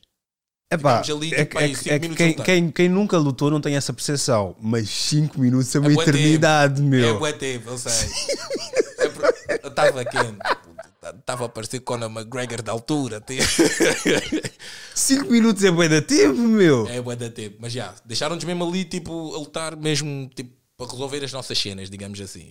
É pá, uh, separaram-nos, ai não sei o quê, puto, vai lá meter para casa, uh, não sei o quê, não sei o que mais, para aprender. Não, eu vou a casa, vou trocar a minha camisola e vou descer, porque esta está rasgada, e vou descer para jogar a bola. Dito e feito, fui a casa, troquei a minha camisola, desci e joguei a bola. A partir daí nunca mais foi preciso lutar. Às vezes não quero incentivar a violência, né? mas nessa idade eu acho que tu para te impores, não digo não, só nessa idade, ah, depende do teu meio social, né? às vezes tens que utilizar, tens que reafirmar, não quero dizer utilizar a violência, porque aqui não tem, quer incentivar a violência. Às vezes és obrigado a reafirmar para ganhares respeito. Eu, eu não acho isso justo, porque eu também tive, tive situações parecidas, meu. Tu achas que se tivesses uh, apelado pela paz, que iam te respeitar? Não, claramente que não. É daquelas situações que muitas das vezes nós vemos na televisão: ah, não, se tu fores preso, tu tens que ir ao gás, ao maior gás do, do pátio e dizer que tu é que mandas aqui, não sei o quê, nunca, nunca meter, meter-te para trás e nunca te, te encolheres perante ninguém. Epá, muitas das vezes não é isso que acontece, mas há uma ou outra situação na tua vida que tu vais ter que te, que te impor. Porque senão, lá está, vão abusar de ti. Epá, olha, se daquela vez aconteceu, esta, esta vez também vai acontecer. E depois, lá está, vai haver um dia em que as pessoas explodem e, e por explodirem as cenas dão para, para o torto e é uma facada que saiu de não sei de onde, ou uma espera lá fora, ou o que é que acontece e perde uma vida. Os meus medos, sempre quando eu lutei, era sempre esses. Quanto mais velho ia ficando, também lutei, não lutei, mas, não lutei umas quantas vezes mas quanto mais velho ia ficando, ia pensando sempre: pá, eu espero bem que isto aqui fique só pelos chocos, estás a ver? Porque depois chegamos eh, a escalar para cobardia já na, na altura. Somos 88 babies, né? Mas comecei a ver que havia bastante essa coisa do pá, este gajo não sabe lutar ou não quer ganhar de qualquer forma e alguém tem que acabar morto, porque ou tu ganhava, não, ou tu morrias ou perdias. Exatamente. É uma situação que não há vencedores. Né? Uh, e é daquelas coisas que, por, por uma parvoíce, né? e depois lá está, quanto mais velho tu ficas, mais medo tu, tu, tu tens. Porque quando tu és criança, tipo, para já nem sabes bater como deve ser. Uh, sejamos honestos, né? Tipo, com, com 10 anos, uma pessoa sabe dar umas peras porque fechas a mão e, e bates. E sabes que, que, se a outra pessoa gritar, tipo, já, yeah, aleijou. Agora, à medida que tu vais ficando mais velho, vais vendo coisas, vais vendo coisas, bates num sítio, é que podes bater num sítio tipo à toa e é pá. Não digo matas um gajo, né? Porque ninguém aqui é um grande professor de artes marciais, mas é pá, pode deixar a outra pessoa numa situação bastante complicada. Uh, um pontapé na cabeça que na televisão até é bacana, uh, dar na realidade a uma pessoa epá, é completamente diferente. E acho que quando tu chegas a uma certa idade, ali a partir de se calhar dos 14, 15 anos, já começas a ver tipo. Pelo menos isto foi a minha percepção. Uh, já começo a ver a violência de uma outra forma. Uh, mas também sou, digamos, não digo que sou de, de, da velha guarda porque não sou assim tão velho, mas tenho muito o pensamento de se, se fosse para lutar era mano a mano, só mãos e, e, é o teu corpo contra o meu corpo, vamos lutar. Não havia cara armas. Casarias com uma mulher com três filhos? Se eu casaria, bem, se fosse para casar, então é porque essa mulher valeria a pena. Portanto, a resposta seria sim. Namorarias também, certamente. Claramente. Agora, se a relação iria ser fácil, não de todo. Porque nós estamos a dizer que uma mulher com três filhos são. Não quero menosprezar assim a, a pessoa, mas seriam três bagagens que ela trazia que eu iria aceitar a 100% na minha vida, mas eu nunca iria fazer parte da vida delas a 100%. Portanto, uh, é muito. Uh, ainda por cima, tipo, na nossa idade, uh, eu estou solteiro, na nossa idade é um bocadinho complicado eu encontrar alguém que seja da minha idade que não tenha um, uma criança. Portanto, é, é o. A partir do. Lá está, tu, quando estás a namorar uma pessoa que não, não, não tenha filhos, tu, tu ficas naquela, ok, uh, sou só eu e ela, não vai, mesmo que eu magoe ela ou ela me magoe a mim, uh, só, só somos nós, tipo, só, só, só, vai, só vai sofrer uma parte. A partir do momento em que há uma terceira, um terceiro elemento uh, nisto, quando tu estás a namorar com uma pessoa que é mãe, as coisas para já têm que ser com um tom um bocadinho mais sério. Não pode ser, é pá, olha, vamos dar ali uma, umas quantas rapidinhas e etc, etc. Não. Porque tem que haver uma maior ginástica por parte da outra pessoa, deixar a, a criança com alguém, para sair contigo, para fazer não sei o quê. Tu vais dividir essa, esse tempo, essa atenção dessa mulher com uma outra pessoa que tu não vais ter totalmente controle. Uh, e tu estás a dizer que no início estamos a namorar há um mês e, e, eu tenho que aceitar tudo e mais alguma coisa como se fosse a mulher que eu tenho há sete anos ou que vou me dedicar para o resto da minha vida a esta, a esta pessoa, é, é psicologicamente é, é, um bocadinho complicado de lidar. Tens duas mulheres, ambas com, com filho. Uma, tu mandas mensagem, ela diz: Eu não posso hoje porque vou ficar com o meu filho.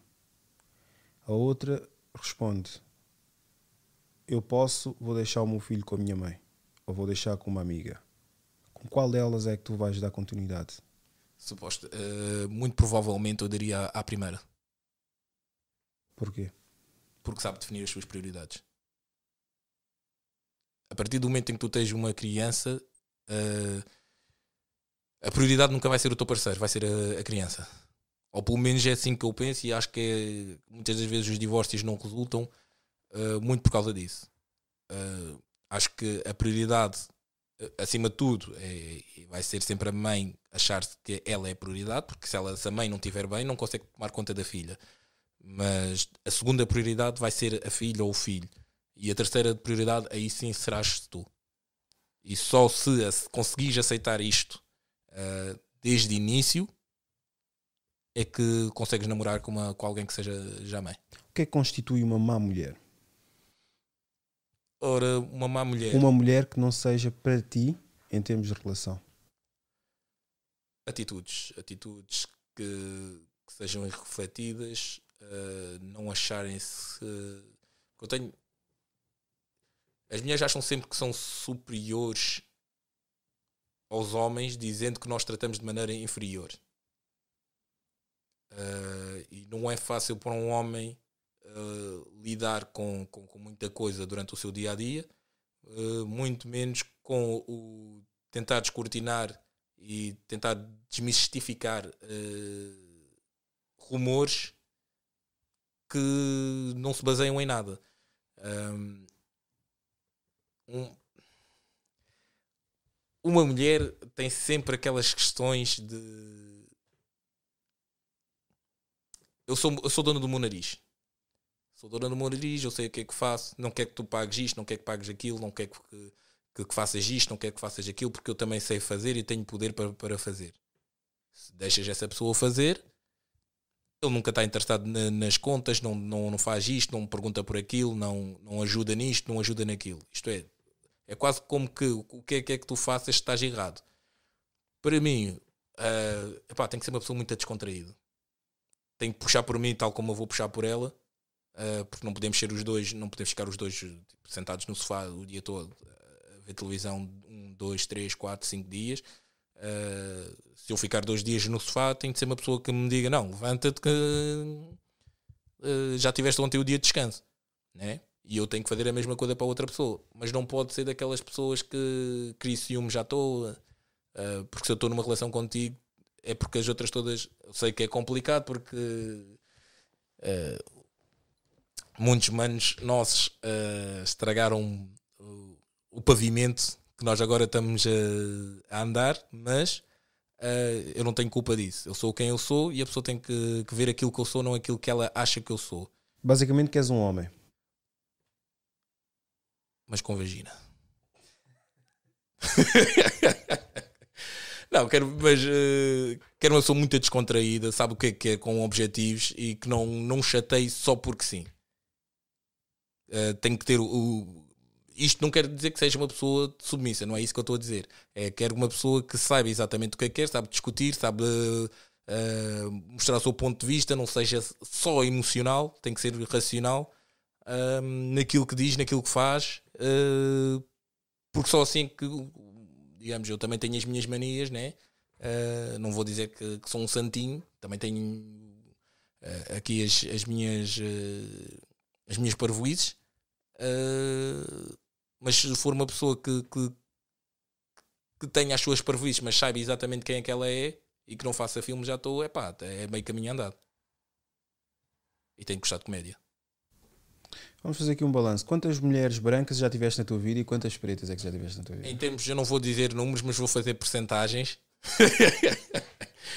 que é melhor. Uh, em termos de percentagens, diria que 70% pelo menos foram brancas e 30% foram pretas.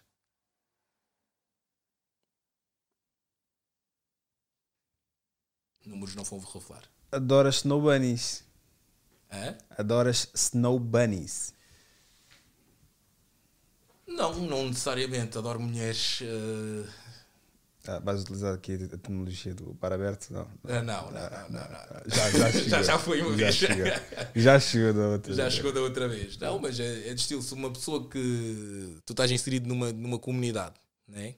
em que vai aparecer várias pessoas à tua frente, se há alguma pessoa que te mostre interesse, porque não, não vamos mentir, nós, não, que nós somos muito diferentes das mulheres. Né? Uh, nós vamos ver, nós temos, digamos, um leque todo de, de de oportunidades que podemos aceitar uh, e vamos ver qual é que é a melhor opção e vamos ver quais são as opções mais fáceis. Porque até atingires a melhor opção, tu vais querer as opções mais fáceis. Porquê? Porque tu és um, um homem, tal como uma mulher, tem as suas necessidades e as mulheres irão fazer exatamente a mesma coisa e eu concordo completamente. Uh, no entanto, é, se é constantemente, uh, ou maioritariamente, não digo constantemente, mas maioritariamente, se for uh, as brancas que te dão mais conversa, dão-te mais atenção, se querem fazer mais coisas contigo, uh, não, não, não criam tantas dificuldades para meter uma conversa contigo, é por, essa, por esse tipo de, de pessoas que tu vais te direcionar e vais gravitar. portanto, as coisas são o que são. Achas que acham-te menos africano e daí não te darem bola? Não. Até porque é um bocadinho, digamos, triste dizer, mas nós estamos na moda, né?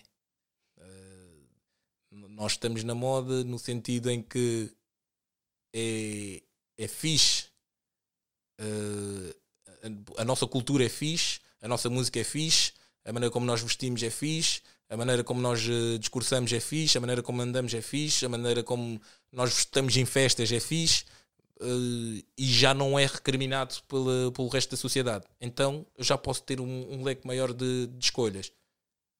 E, neste, e se calhar é daquelas situações que eu sempre quis estar com, com aquelas pessoas, mas não podia porque a sociedade não, não aceitava. E neste momento a sociedade já, já aceita, digamos, o, o, é o novo modelo do Romeu e Julieta, um, portanto, é, lá está, é, é o que é. é. vamos, vamos, perdão, um, vamos, um, vamos aceitar as coisas como elas são e nós só vamos, ou só aceitamos, ou só nos envolvemos com, com outra etnia se a outra etnia também tiver vontade de estar connosco. Portanto, isto não quer dizer que não. Não somos apologistas aqui de, de, de violação, como é óbvio, né? Claramente que não. É, aqui não é, não é nada disso. Ninguém aqui, acho eu, que é um Dr. Cosby. Hum, muito longe disso, muito longe disso. Que Dr. Cosby é, é, outra cena, né? Diogo, foi bom, gostei. Posso fazer só uma pergunta antes de acabar? Podes fazer à vontade, diz-me. Um, Sentes-te um extremista. Dou-te três perguntas para Três fazer. perguntas? Três perguntas. Epá. Três perguntas. Procura aí no teu blog que eu já sei que já vens preparado para isso. Três perguntas. Vou ver aqui os haters da internet, o que é que me pediram para, para falar. Ah, uh, não, esta é demasiado forte. Não, estou a brincar. Ah, Consideras-te um radical? No sentido em que ap- és muito apologista de, dos africanos em detrimento de, de todas as outras etnias. Eu dizer que tu és bonito ou eu sou bonito não, não quer dizer que eu estou a dizer que tu és feio. Exatamente.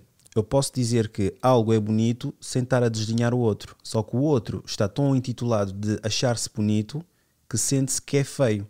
É como chegares no meio do grupo de amigas, falas com a, a mais bonita, não estou a dizer que as outras são feias. Não. É essa que me interessa. E é assim que eu vejo o meu movimento.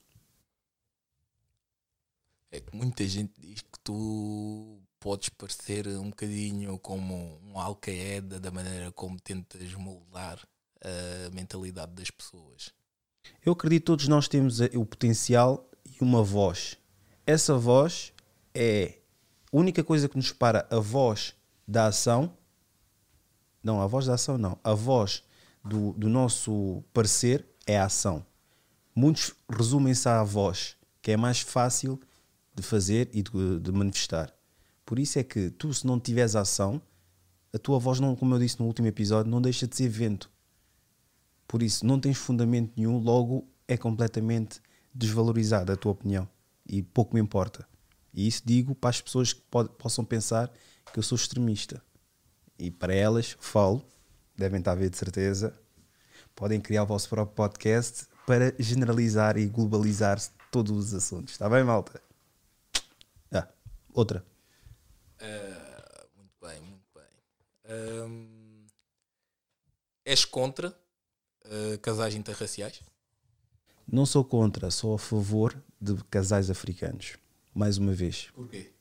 Porque eu acho que existe. Exclusivamente ou Sou mais a favor. Sou mais a favor. Se tiveres a oportunidade de, então vai em frente. E achas que nos dias que correm e da maneira como a sociedade está desenhada e na sociedade onde tu estás, que é a portuguesa, achas que é mais fácil as pessoas se juntarem uh, com pessoas da, da mesma cultura, da mesma, do mesmo tom de pele, ou haver aqui um bocadinho mais de mistura? Depende, se dás mais valor ao teu meio social, é claro que vais acabar sempre por envolver com pessoas que estão no teu meio social. E o teu social é, é o produto final da tua pessoa. Eu penso assim. Tu, com as pessoas que tu socializas, é com as pessoas que vais te lidar.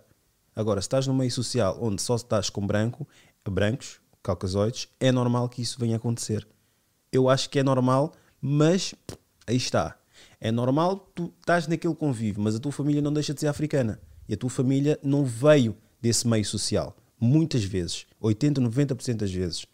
Logo daí é outro ensinamento, é outra cultura.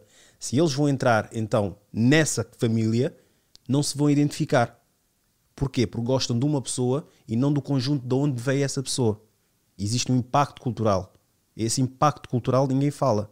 Porquê? Porque só se estão bem quando esse indivíduo que está nessa cultura africana, essa família africana, se distancia deles e começa a adotar comportamentos que ela impingiu que ele, que ele tomasse.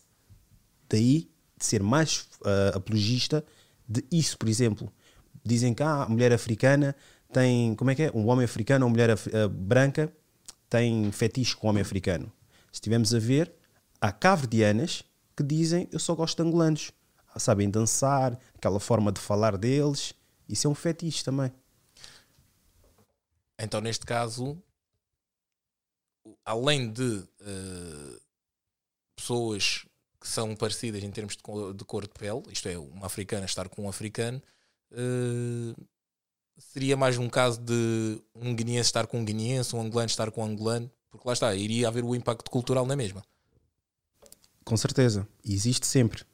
Mas tu sabes o que é, que é ser africano. Nós estamos todos dentro de uma caixa e dentro dessa caixa existe divisões. Mas não deixamos de estar dentro dessa caixa. E outra coisa é estar noutra caixa. Namorarias com uma albina? Não. Depende da pessoa, mas no meu meio social não existe, nunca, nunca socializei sequer com uma albina. É mesmo fora de, da minha órbita sequer. Pronto, porque aqui a questão é uma albina também pode ser uma africana. É pá, tá bem. E já estás aí pelas semânticas, pelo amor de Deus. Não gastes as tuas perguntas em coisas ridículas. Não, não, não, não é coisa ridícula, porque aqui eu só estou a tentar ver se é tá bem. uma questão de. Se me perguntasses, é pá, se namorarias com uma branca que sempre foi criada ou sempre esteve no meio social com blacks, pá, isso é outra coisa. Agora estás-me a falar de albinas. Mas lá está, uma branca que esteve sempre no, no meio social de blacks não é a mesma coisa que ser uma albina, porque uma branca no meio social de blacks nunca vai ser uma black na mesma. Lá está nunca saberá no final do dia o que é que é ser o, um preto. Porque ela era uma branca no meio dos pretos, não era uma, uma albina. Porque uma albina, neste caso, é uma preta que tem uma tonalidade uh, mais clara uh, e, no entanto, não é bem aceito nem num lado nem no outro. Ok, mas isso, isso descarta essa, essa pergunta. Tanto é que eu posso perguntar: namorarias com uma aleijada que tem menos 4 centímetros de perna? Se tiver um bom rabo. Pois, mas eu já tive, já tive com uma pessoa com alguma, alguma limitação em termos de, de, de físicos. Só aí fala, fala muito sobre. E era africana. Outra pergunta. Outra pergunta, deixa cá ver. Outra pergunta que certamente os colegas queriam estar aqui para perguntar, mas como aqui é só para africanos, não, não, não, não estarão cá. não, não, não, não. Essa, essa já, já, já falámos uh, off the record uh, e já foi esclarecido também uh, essa dinâmica diferente, digamos assim. Portanto, um, não sei, acho que. Last one, last one. Então, vou aqui ao meu bloco de notas. Last one, vez. last one. Um, hum.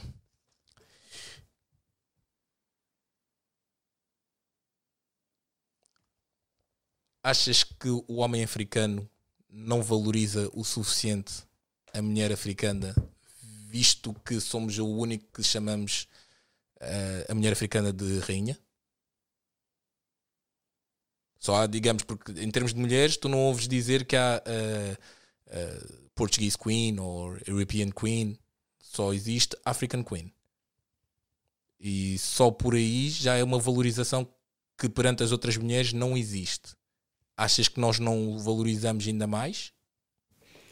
Não valorizamos em termos de comportamentos. Nós tomamos certos compromissos ou tomamos certos, certas condutas, neste caso, que as magoam. É claro que isso em geral magoa a mulher. Mas a mulher africana, em específico, comportamentos que nós temos vêm, vêm sempre a magoar. Né?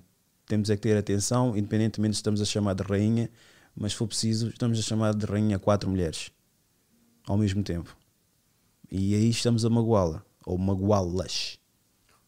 Ok, mas não deixa de ser um título que tu dás só a um género de, de, de mulher e não a todas. Então, mas calma aí, o facto de nós termos criado essa cena de estar a chamar a rainha não quer dizer que estamos a valorizar mais que os outros. Os outros, por exemplo, casam logo e nós só casamos passado 10 ou 14 anos. Assim vais dizer que, que eles valorizam mais, mas depois acabam por matar a mulher. Pá, isso é um bocadinho subjetivo também, não é? É subjetivo, sim senhor. Mas aqui em termos de valorização, o que é que é o. Não deixa de ser uma palavra. Não deixa de ser uma palavra. Muito sinceramente. São títulos. Rótulos, títulos, etiqueta, o que tu quiseres chamar. Não deixam de ser rótulos. Uma coisa é chamar de rainha, outra coisa é, tratá-la como rainha. E, e são duas coisas que o homem distintas. Uh, africano não trata a mulher como uma rainha africana? Não. Não porque também. Aí está, isso é o quiçá. Não porque também. Nem todas são. Interessante teres tocado nesse assunto, porque ultimamente no Instagram hum. uh, aparece muitas uh, ditas mulheres africanas a fazer comportamentos que não são os mais próprios. Hum. Digamos, com muita nudeza, a dizer que deve-se fazer isto, deve-se fazer aquilo e faço assim e faço aquilo outro dentro de um quarto uh, e do qual uh, estão à espera. Isto é um exemplo que estão a dar uh, à juventude que as vê. o que é que tu tens a dizer sobre Eu isso? Eu nunca fui apologista. Nunca fui apologista disso. Isso sempre manifestei. E pronto, é tal situação que eu, até no direto, um dos diretos eu coloquei, em que muitas vezes as mulheres próprias, elas são o a raiz dos seus grandes problemas. Começando com o meu filho tem três namoradas na creche, mas depois quando o filho cresce e torna-se marido de alguém, já tem a ter as três, as três namoradas no trabalho. Uh, o, a questão de uh, fazer certas coisas à frente de um filho ou ter certos homens à frente dos filhos são situações em que vêm a influenciar bastante a mente do, do, do rapaz. Porque o rapaz fica sempre com quem? Com a mãe. Então, e até que ponto é que a culpa do homem africano não tratar a mulher como uma rainha é realmente dele e não delas? Eu disse que nem todas são rainhas. Eu disse, Agora, não dizer o contrário. Não tratar, só... Não tratar é subjetivo. Não tratar é de qualquer uma. Porque vejo muitas. Eu, eu estando nessa realidade que estás a falar, que é, são mulheres africanas e tudo e mais alguma coisa, nem todas eu vejo de igual forma eu vejo muitas que se comportam que eu, pronto, pá, mas isso é o bom senso um homem. Nós vemos aquela mulher, não é para casar. Nós vemos aquela, pá, aquilo é um, um Big Tasty. Eu não vou, não vou comer Big Tasty com, garfo e faca todos os dias à noite, ou de manhã, ou, ou à tarde, neste caso. Agora, a ideologia em si é de mulheres promíscuas. Achas que falta algum exemplo dentro da, da comunidade africana de uma mulher uh, Exemplos existem. A questão é a procura, é a aderência, é o interesse. Porque, porque tens o quê? Únicos exemplos que eu posso dizer, desculpando as mais conhecedoras e as mais inteligentes, mas os exemplos que tu tens universais, os tal globalização e o caraças, chega para os tugas e tudo, é Beyoncé, é Rihanna, é, é todas que aparecem seminuas no Instagram e tudo mais. Depois, as, depois pode, podem reverter a situação da qual entre o homem. Ah, mas vocês só gostam dessas que andam nuas. Mas nós não queremos casar com elas. Mas imagina, se tu tiveres de, de apontar uh, entre um. Porque eu não concordo muito com a, com a Rihanna, que a Rihanna já está a um, nível um bocadinho diferente da, da Beyoncé. Sim, considero se calhar a Beyoncé como, como um exemplo. Eu nenhuma nem outra. Uh, mais um exemplo a seguir. Porque se tu tiver Comporta-se como tal, mas nenhuma nem outra. Eu prefiro a Michelle Obama. Mas isso é, é tu pedires o quase impossível nos dias que correm, né? Sim, mas. Eu... Ah, sim, uh, ok. Mas tu tens, imagina, porque quando tu vês uma Alicia Keys Tu vês uma Beyoncé. Se calhar Mas está mesmo lado, aqui isso também tem historial. uh, Porque de um ele era lado, casado. pronto, Vês de um lado, mas eu estou a dizer em termos de imagem de- de- da pessoa, só, só a imagem. Não estou depois a falar Mas- dos comportamentos, mas já Não, vamos mas chegar aos está. comportamentos. Mas isso faz parte do comportamento. E a imagem. A imagem, ok, é tudo aquilo que eu transpareço, é, é sou toda santinha. Mas, no entanto, pá, destruíste um casamento. Ou contribuíste para a destruição de um casamento. Pronto. Ele era casado. E ela estava grávida na altura, a mulher dele. E acabou por separar pela lixa-quice. Pronto, também. É. Pronto. O que eu quero dizer é, quando tu olhas para uma Alicia Keys ou para uma Beyoncé, se calhar tu pensas em casamento. Quando olhas para uma Nicki Minaj ou algo assim do género, se calhar já pensas só numa one night stand e acabou. Sim, mas isso é uma postura que elas tomam e têm que arcar com as consequências. Não vou agora tomar naquelas e dizer essas é, é que tô, vou generalizar. Não vou generalizar. Eu digo, as mulheres africanas merecem o respeito e têm que ter aquele respeito. Agora, se as que fazem porcaria querem se enquadrar aí como sempre, aí já podemos generalizar. Mas quando eu falo, epá, há muitas que têm que ter juízo, não posso generalizar. Mas isso é como tudo nas redes sociais. Só podemos generalizar quando são coisas boas. Quando são coisas más, fala por ti e não podes generalizar. Mas para isso eu já não vou perder a minha cabeça. Vou vou- quero utilizar os meus neurónios para outros episódios, para fazer mais coisas, em vez de estar só a pôr gostos e estar a falar merda, estás a ver? Eu prefiro mais implementar isso. Agora, esta é que vai ser mesmo a última. Até que ponto é que tu achas que os artistas africanos deviam ter uma posição mais eh, afirmativa quanto às questões sociais. Epá, eles têm sempre, sempre críticas após críticas em cima deles. Eu é uma pergunta que eu vou colocar quando eles cá vierem. E já tenho um ou outro. pô. Já tiveste, já, vi- já tiveste um, mas aquilo está ativo. Esse está no ativo no, em termos de. Eu falo isto porque tu tens agora o, o caso do Quaresma, que é um jogador que ainda está no É ativo. quaresma ou quaresma? Whatever. é o gajo da Trivela.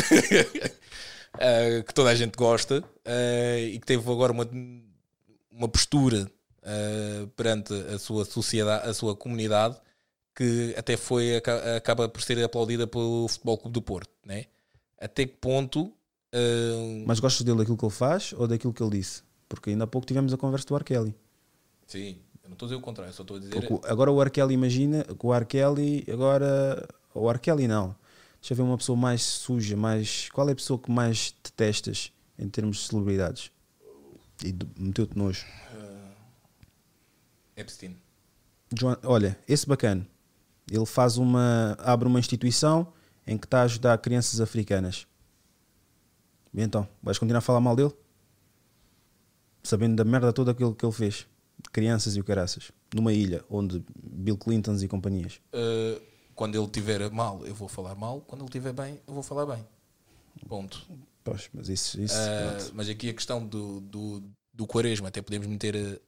Ah, está em final de carreira ah, e tudo e mais alguma coisa, já não lhe vai afetar, já não é tipo ah, tudo e mais alguma coisa. Neste caso, eu pergunto então: porquê que um Nani não, não faz esse tipo de comentários?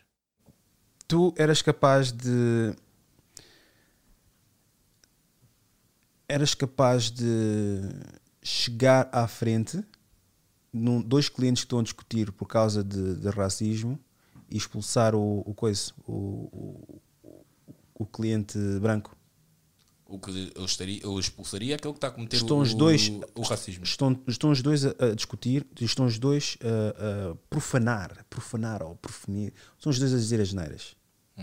E aos altos berros né, no, no, no, no coisa. O intuito é o que iniciou o ato de racismo e o outro que está-se a defender, mas estão os dois a fazer uma escandaleira na loja. O que, se, o que está a ter eh, atos de racismo vai lá para fora. Tu chegas lá e dizes: Olha, sai. Yeah. Ah, mas ele não sei das quantas e está aqui a discutir. E... Reclame no livro. Saia. Tu tomarias essa decisão. Sim. Ok. Mas isso é uma posição que estás a tomar nessa condição. Agora, sabes que há milhões, há patrocínios, há tudo mais alguma coisa. O problema aqui é a integridade e os números. Há duas coisas aqui que estão em, eh, estão em cima da mesa. Então, vamos ver aqui, e dou um exemplo uh, que é vamos ver aquele, aquela situação que aconteceu na NFL. Que, que o, que o jogador ajoelhou ah, e teve algumas repercussões quanto a isso. Mas manteve-se firme.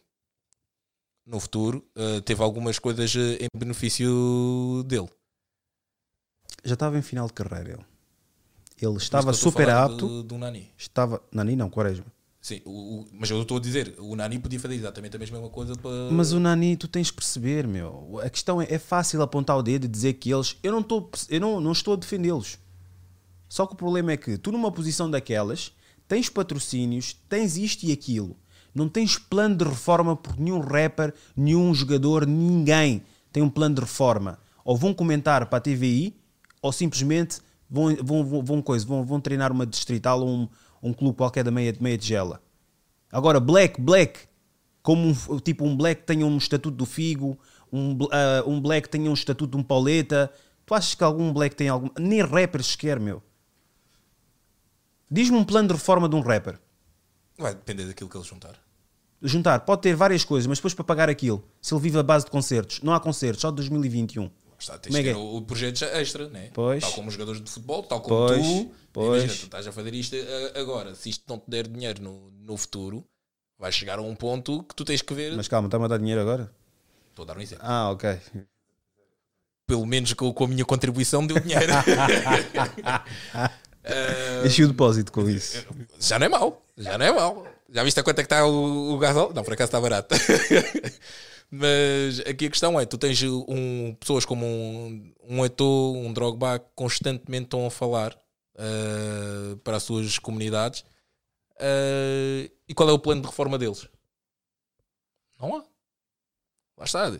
É, tu, tu, tu como jogador, tu tens que saber que a, a- a tua carreira é curta. Vai chegar a um ponto que não vais, o dinheiro já não vai entrar da mesma forma e só vai sair. Uh, portanto, vais ter que ter um plano B, que é os estudos e tal, e nem que seja estudos de mercado e mesmo que só apostes na, na, bolsa, na bolsa e etc, etc. Tens que ter um, depois um, um plano B para, para, para juntar dinheiro. Até que ponto é que não temos ninguém que faça isso pela nossa comunidade?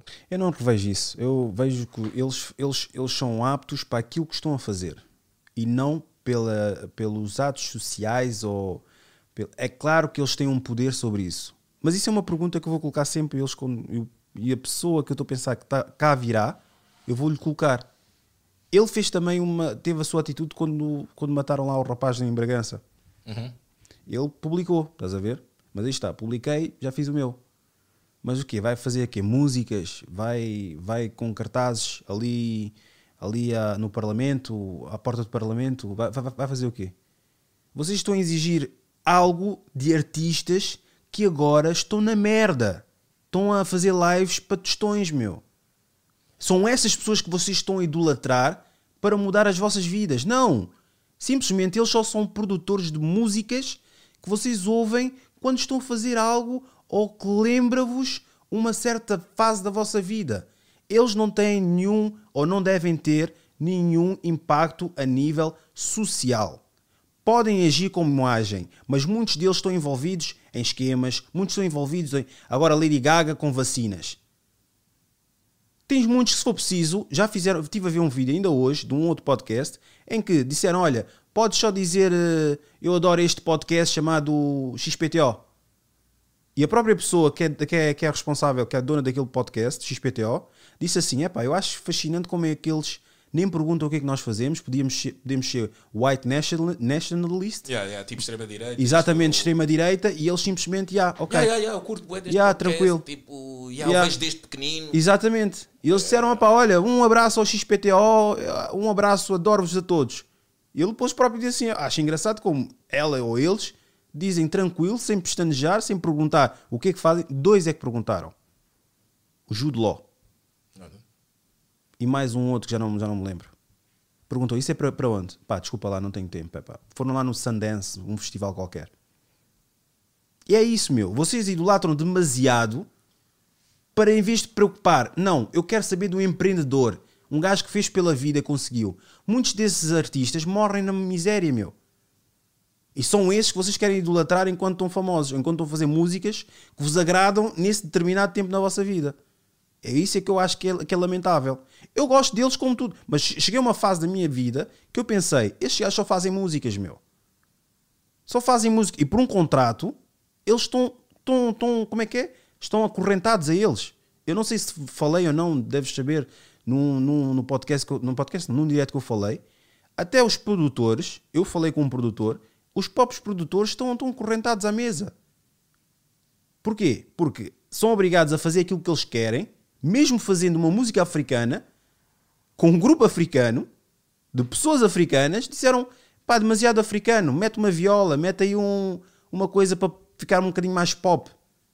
Então, mas eles contrataram aqui este grupo, africano, faz músicas africanas, são africanos e querem quê? A tu gozar. Estás a ver o que é que os jogadores da bola podem fazer Fazer do quê? com o dinheiro para terem um futuro? É isso. Mas Apostarem- equipas. Apostarem na, na, na cultura Tá eh, africana. Ok, ok, ok, porque todos têm a mesma mentalidade que o Cristiano Ronaldo. Não estou a dizer que todos, Todos, têm todos, o- todos têm, vão, vão, vão pensar assim: não, eu preciso de um, de, um, de um gestor financeiro, não, eu preciso de um manager, não, eu preciso de uma pessoa que faça, possa me planear. Acho, o máximo dos máximos é um contabilista que eles têm. E acabou. Não tem absolutamente mais nada. Temos que mudar isso. Temos que mudar a essa mas eu- eu já estou a fazer- eu já estou a fazer. está. Mas é o que eu estou a dizer, tipo, é para não haver eh, no futuro eh, estas pessoas que ficam agarradas aos contratos, ficam agarradas a, a um estilo que não lhes. eh, Isto é, foram contratadas para, para, para uma coisa e já estão a fazer uma coisa diferente porque não é bem. Para o público-alvo, não é bem aquilo que nós precisamos. Troca este modelo, mete aqui este modelo que é para digamos, aclarar aqui a situação para o público que nós queremos e, e etc, etc. Lá está. Temos que começar a agarrar ah, nos nossos e virar-nos para nós próprios. Começar a, a mas isso, mais isso no... nesse extremo? Não. Nesse extremista? Nos nossos? Nesses extremistas? Não é ser extremista no sentido em que tu estás a apoiar a música. Música no, no, no seu mais puro estado. E não estás a apoiar numa música que vá dar dinheiro. Fundamentalmente. Que é a diferença. Uma coisa, aliás, se formos a ver, se toda a música que é feita neste momento no, no mundo é música de, eh, com, com, com, com raízes africanas. Ponto. Querem alguma que não seja africana? Música clássica. Tudo o resto, seja rock, seja pop, seja techno, tudo, tudo, tudo veio dos africanos. Vão pesquisar.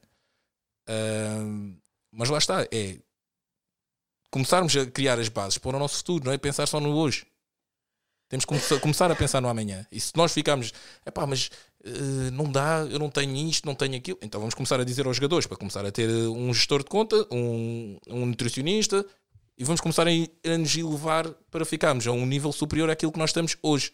Para que o, o nosso futuro, as nossas crianças, não tenham de passar pelas dificuldades que nós estamos a passar hoje, quando já nem devíamos estar a passar por essas dificuldades. Por isso é que eu digo, um Nani que tem dinheiro suficiente e tem influência suficiente, podia estar a influenciar já uh, novas pessoas. Tal como um Drogba, como um Eto'o faz. Está bem que eles ganham, se calhar, um- um- ganharam dinheiro um bocadinho diferente. Mas um milhão dá para fazer muita coisa. E o Nani está a jogar nos Estados Unidos, não está a ganhar eh, de tostões. Mas eu não quero dizer com isto que eu não gosto do Nani. Atenção, o Nani foi o exemplo que eu apanhei, que é o do- dos jogadores eh, eh, africanos, dos Palop, que se calhar que tem mais notoriedade neste momento, ou que teve mais notoriedade nos últimos tempos.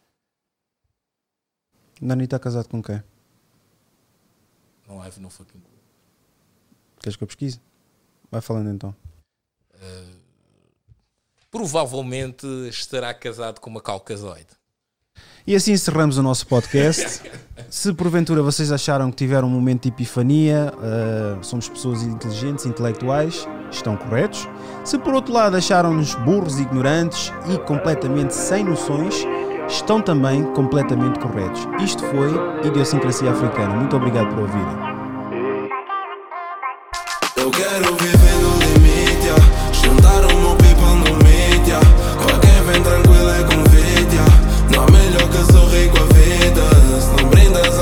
convém bazar. Aqui quem faz moça não vai ficar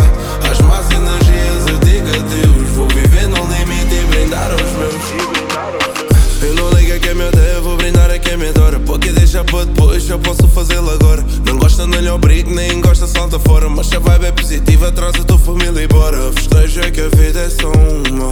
Eu trago na beca a minha turma. Aragão no palco, desarrume. Motivo na escrita para que o G consuma. Digo meu G, digo tudo o meu povo. Se cai, eu sou chato, eu levanto de novo. Problemas não fugem, eu encaro e resolvo. E vou transmiti-lo a quem me sentiu. Uf, não pares nem desistas, pois a vida é mesmo assim. As bocas não te afetam, mano, tu acredita em ti. Eu já dei muita queda e no final é que eu vi que aprendemos na derrota para que vençamos no fim. Vençamos no fim.